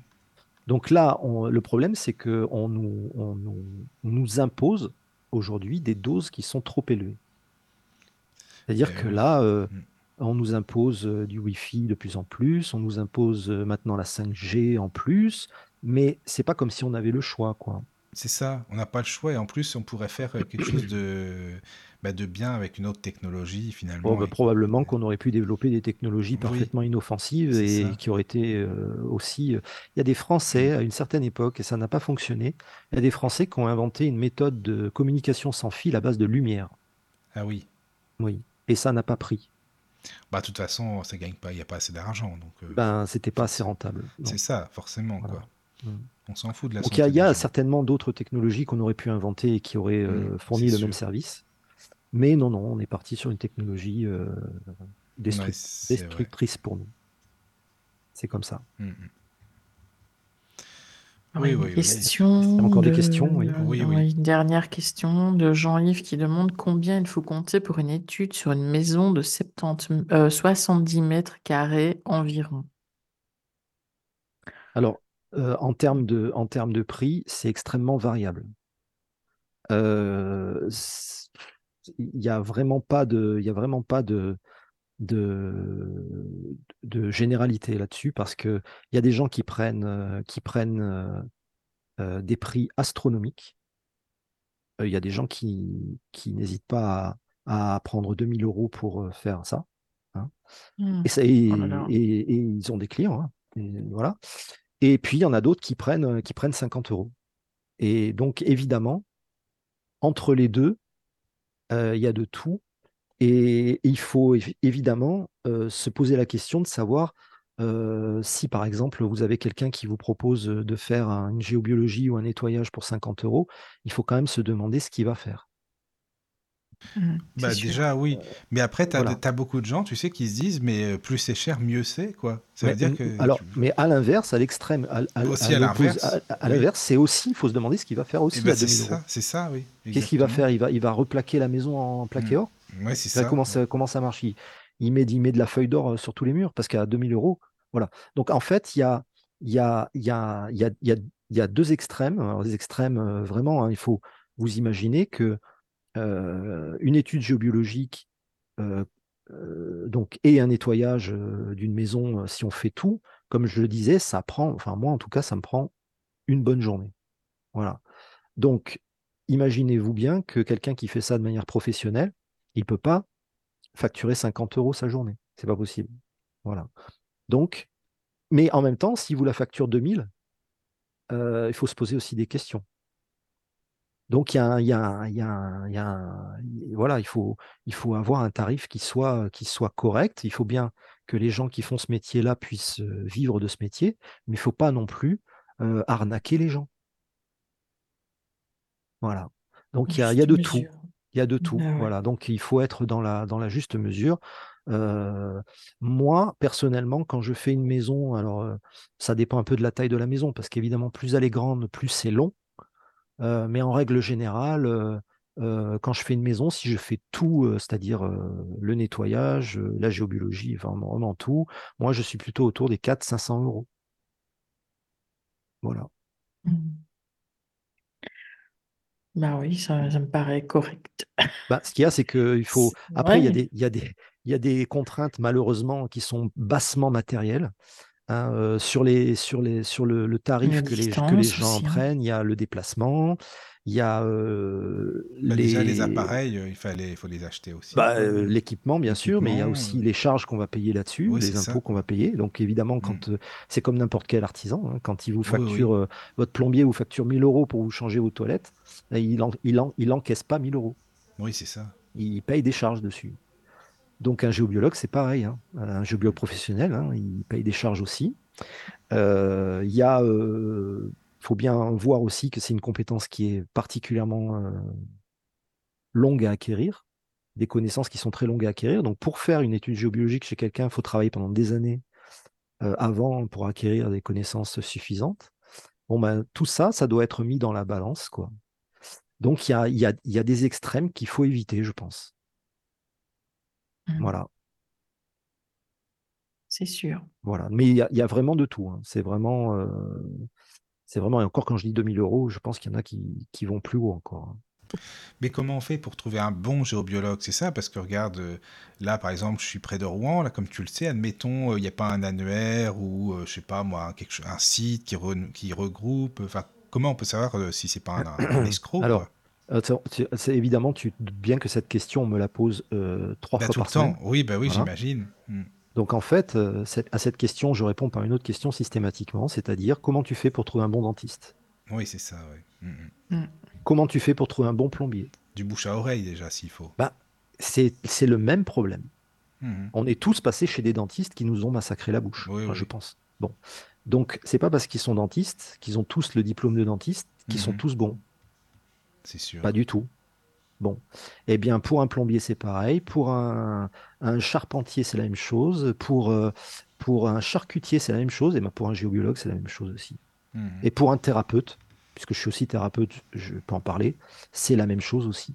Oui. Puis il y Donc, a il y la a pas question de d'affinité aussi. hein. Bien sûr. Mais il n'y a, pas de- il y a pas vraiment de recette miracle. hein. Quand, quand tu veux trouver un, un, je sais pas moi, un maçon pour te monter un, un mur dans, dans quelque part, ben, tu cherches, tu ouvres le bottin, tu, voilà. Oui, oui, mais c'est vrai, mais on va te dire, oui, mais c'est plus concret. euh, Tu le vois, le, le bâtiment, euh, tu, tu vois, je sais pas moi, ce qui se passe. Alors, la Bah, géobiologie. on a des résultats aussi, nous, hein, Oui, oui, je suis si d'accord. dans- Non, mais je te dis C'est pas que vous vrai, n'avez pas de vrai, résultats. Non, mais non, c'est- mais. mais- mais tu as raison de le souligner, c'est vrai, c'est c'est tout à fait exact. C'est-à-dire que à partir du moment où c'est de l'invisible, Mais oui, c'est de l'invisible, voilà, eh bien, ça. effectivement, oui. euh, ça paraît plus compliqué, mais en Voilà. fait, non. C'est la même chose, c'est la même démarche, en fait. D'accord. Voilà. Donc, il y a des, il y a des, des, voilà. euh, enfin voilà, posez-vous la question de savoir comment vous faites pour trouver un dentiste. Voilà. Oui. Hmm. Et, et vous faites pareil pour. Bah, pour votre déjà, rien que la radio, quand tu écoutes les gens à la radio, euh, prenons la radio du Lotus, ben, tu ressens déjà si tu as une affinité Oui, avec oui. quelqu'un ou pas du tout. Hein. Ça, c'est vrai, oui. Non, mais Tiens, ça, moi, je- j'irai chez lui ou j'irai pas du tout chez lui. Quoi. Hmm, C'est vrai. voilà. Oui, entre bon, autres. après, effectivement, il y a, au même titre que pour un thérapeute, il y a une question aussi beaucoup d'affinité et de- Ben et oui. d'a- et d'accord vibratoire. On est, on est bien, on est Mm. Oui, bien, oui. on bien d'accord avec ça. Mm. Mais euh, si vous voulez, il n'y a pas de recette miracle pour trouver un bon, euh, un bon, voilà. C'est, c'est exactement comme pour tout, euh, tout autre métier dans la vie. Mais après, toi, tu peux, ça peut être du bouche à oreille aussi, comme on le disait, ou tu peux avoir un ami euh, à conseiller. Tiens, il y en a un bon ici que je connais bien, admettons, je sais pas moi. Voilà, mais ça, c'est ça. Comme pour les médiums, par exemple. euh, oui, bien sûr, mais comme pour les dentistes aussi. Oui, oui, oui. Non, moi, je Ah, te t'es- parle de tu tout ce qui est invisible, c'est pour ça que je dis Oui, que oui, c'est plus compliqué. Mais, hein. mais, Mm. mais tu vois, on- je ramène ça à des, à des choses matérielles. Oui, parce oui, que, t'as raison, Parce que c'est parce forcément. que c'est la même chose. Quoi. Si tu veux, tu, tu vas, tu voir ton copain euh, que tu connais bien, il fait Ah, dis donc, euh, moi j'ai un super bon dentiste. Bon, bah, tu vas aller voir ce dentiste-là. Mm, c'est vrai. Bon, après, tu peux tomber aussi sur euh, effectivement euh, quelqu'un qui, quelqu'un qui, qui fait, je ne sais pas moi, une conférence. Oui. Et puis Ah tu oui. te dis, ben là, moi, ça me paraît, ça me paraît cohérent ce qu'il est en train de raconter, ce, Oui, ce c'est gars-là.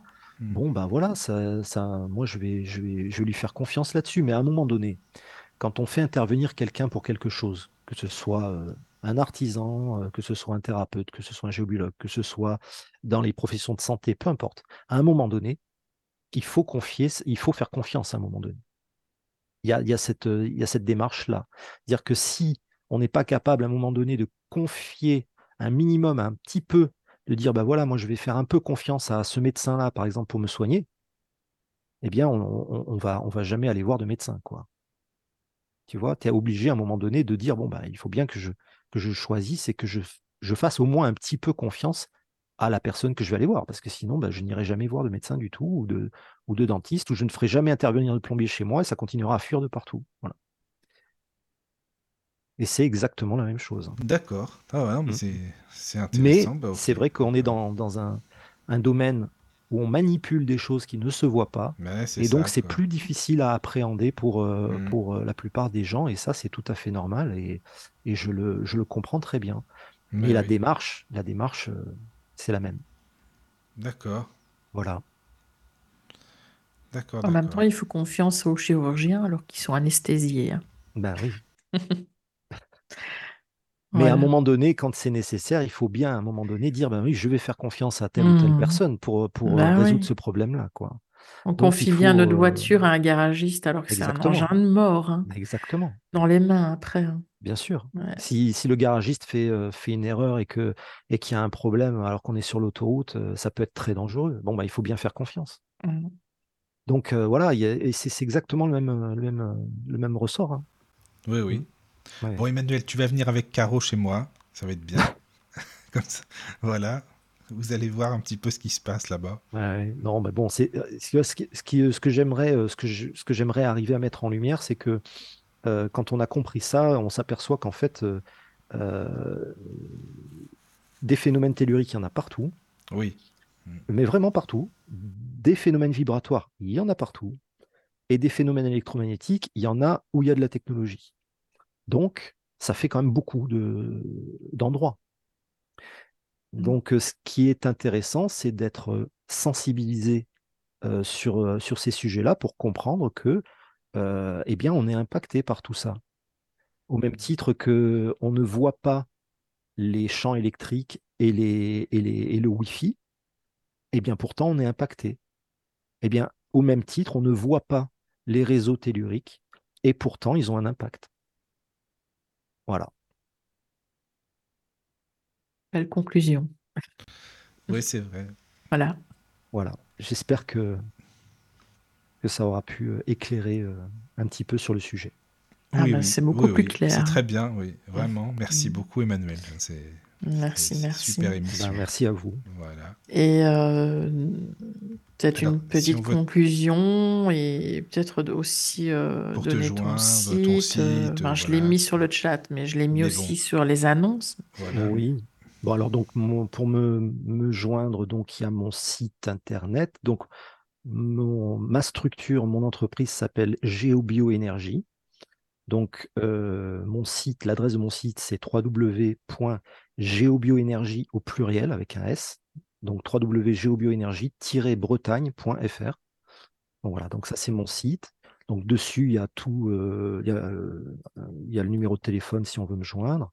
Puis, j'ai ma page Facebook aussi qui s'appelle Géobioénergie Bretagne. Voilà.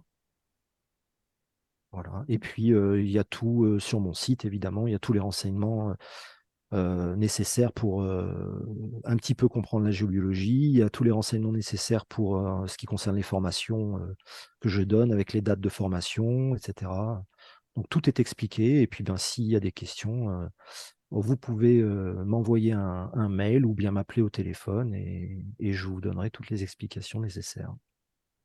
Tu fais aussi des stages découvertes sur les lieux sacrés? Oui, je fais un stage par an de comme Mhm. ça. Oui. Donc là, en fait, on part pendant une journée ou deux euh, sur des lieux que je choisis, des lieux sacrés qui ont un intérêt évidemment euh, à la fois géobiologique, mais à la fois aussi vibratoire, pour aller à la rencontre et prendre contact avec euh, les phénomènes qui sont là et aussi les présences qui sont là.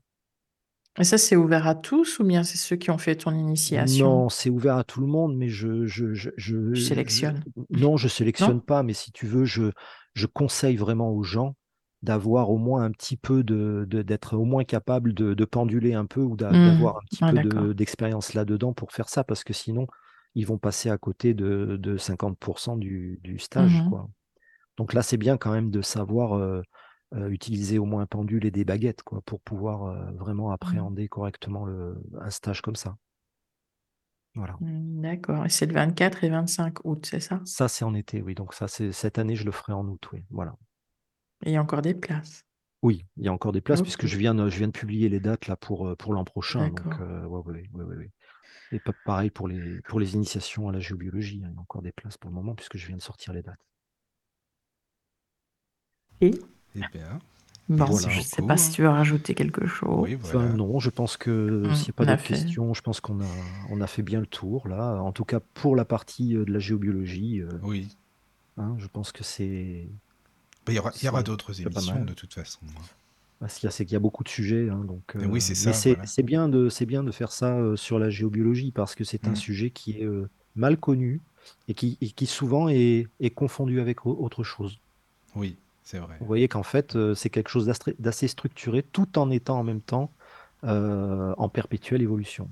Mhm. Voilà.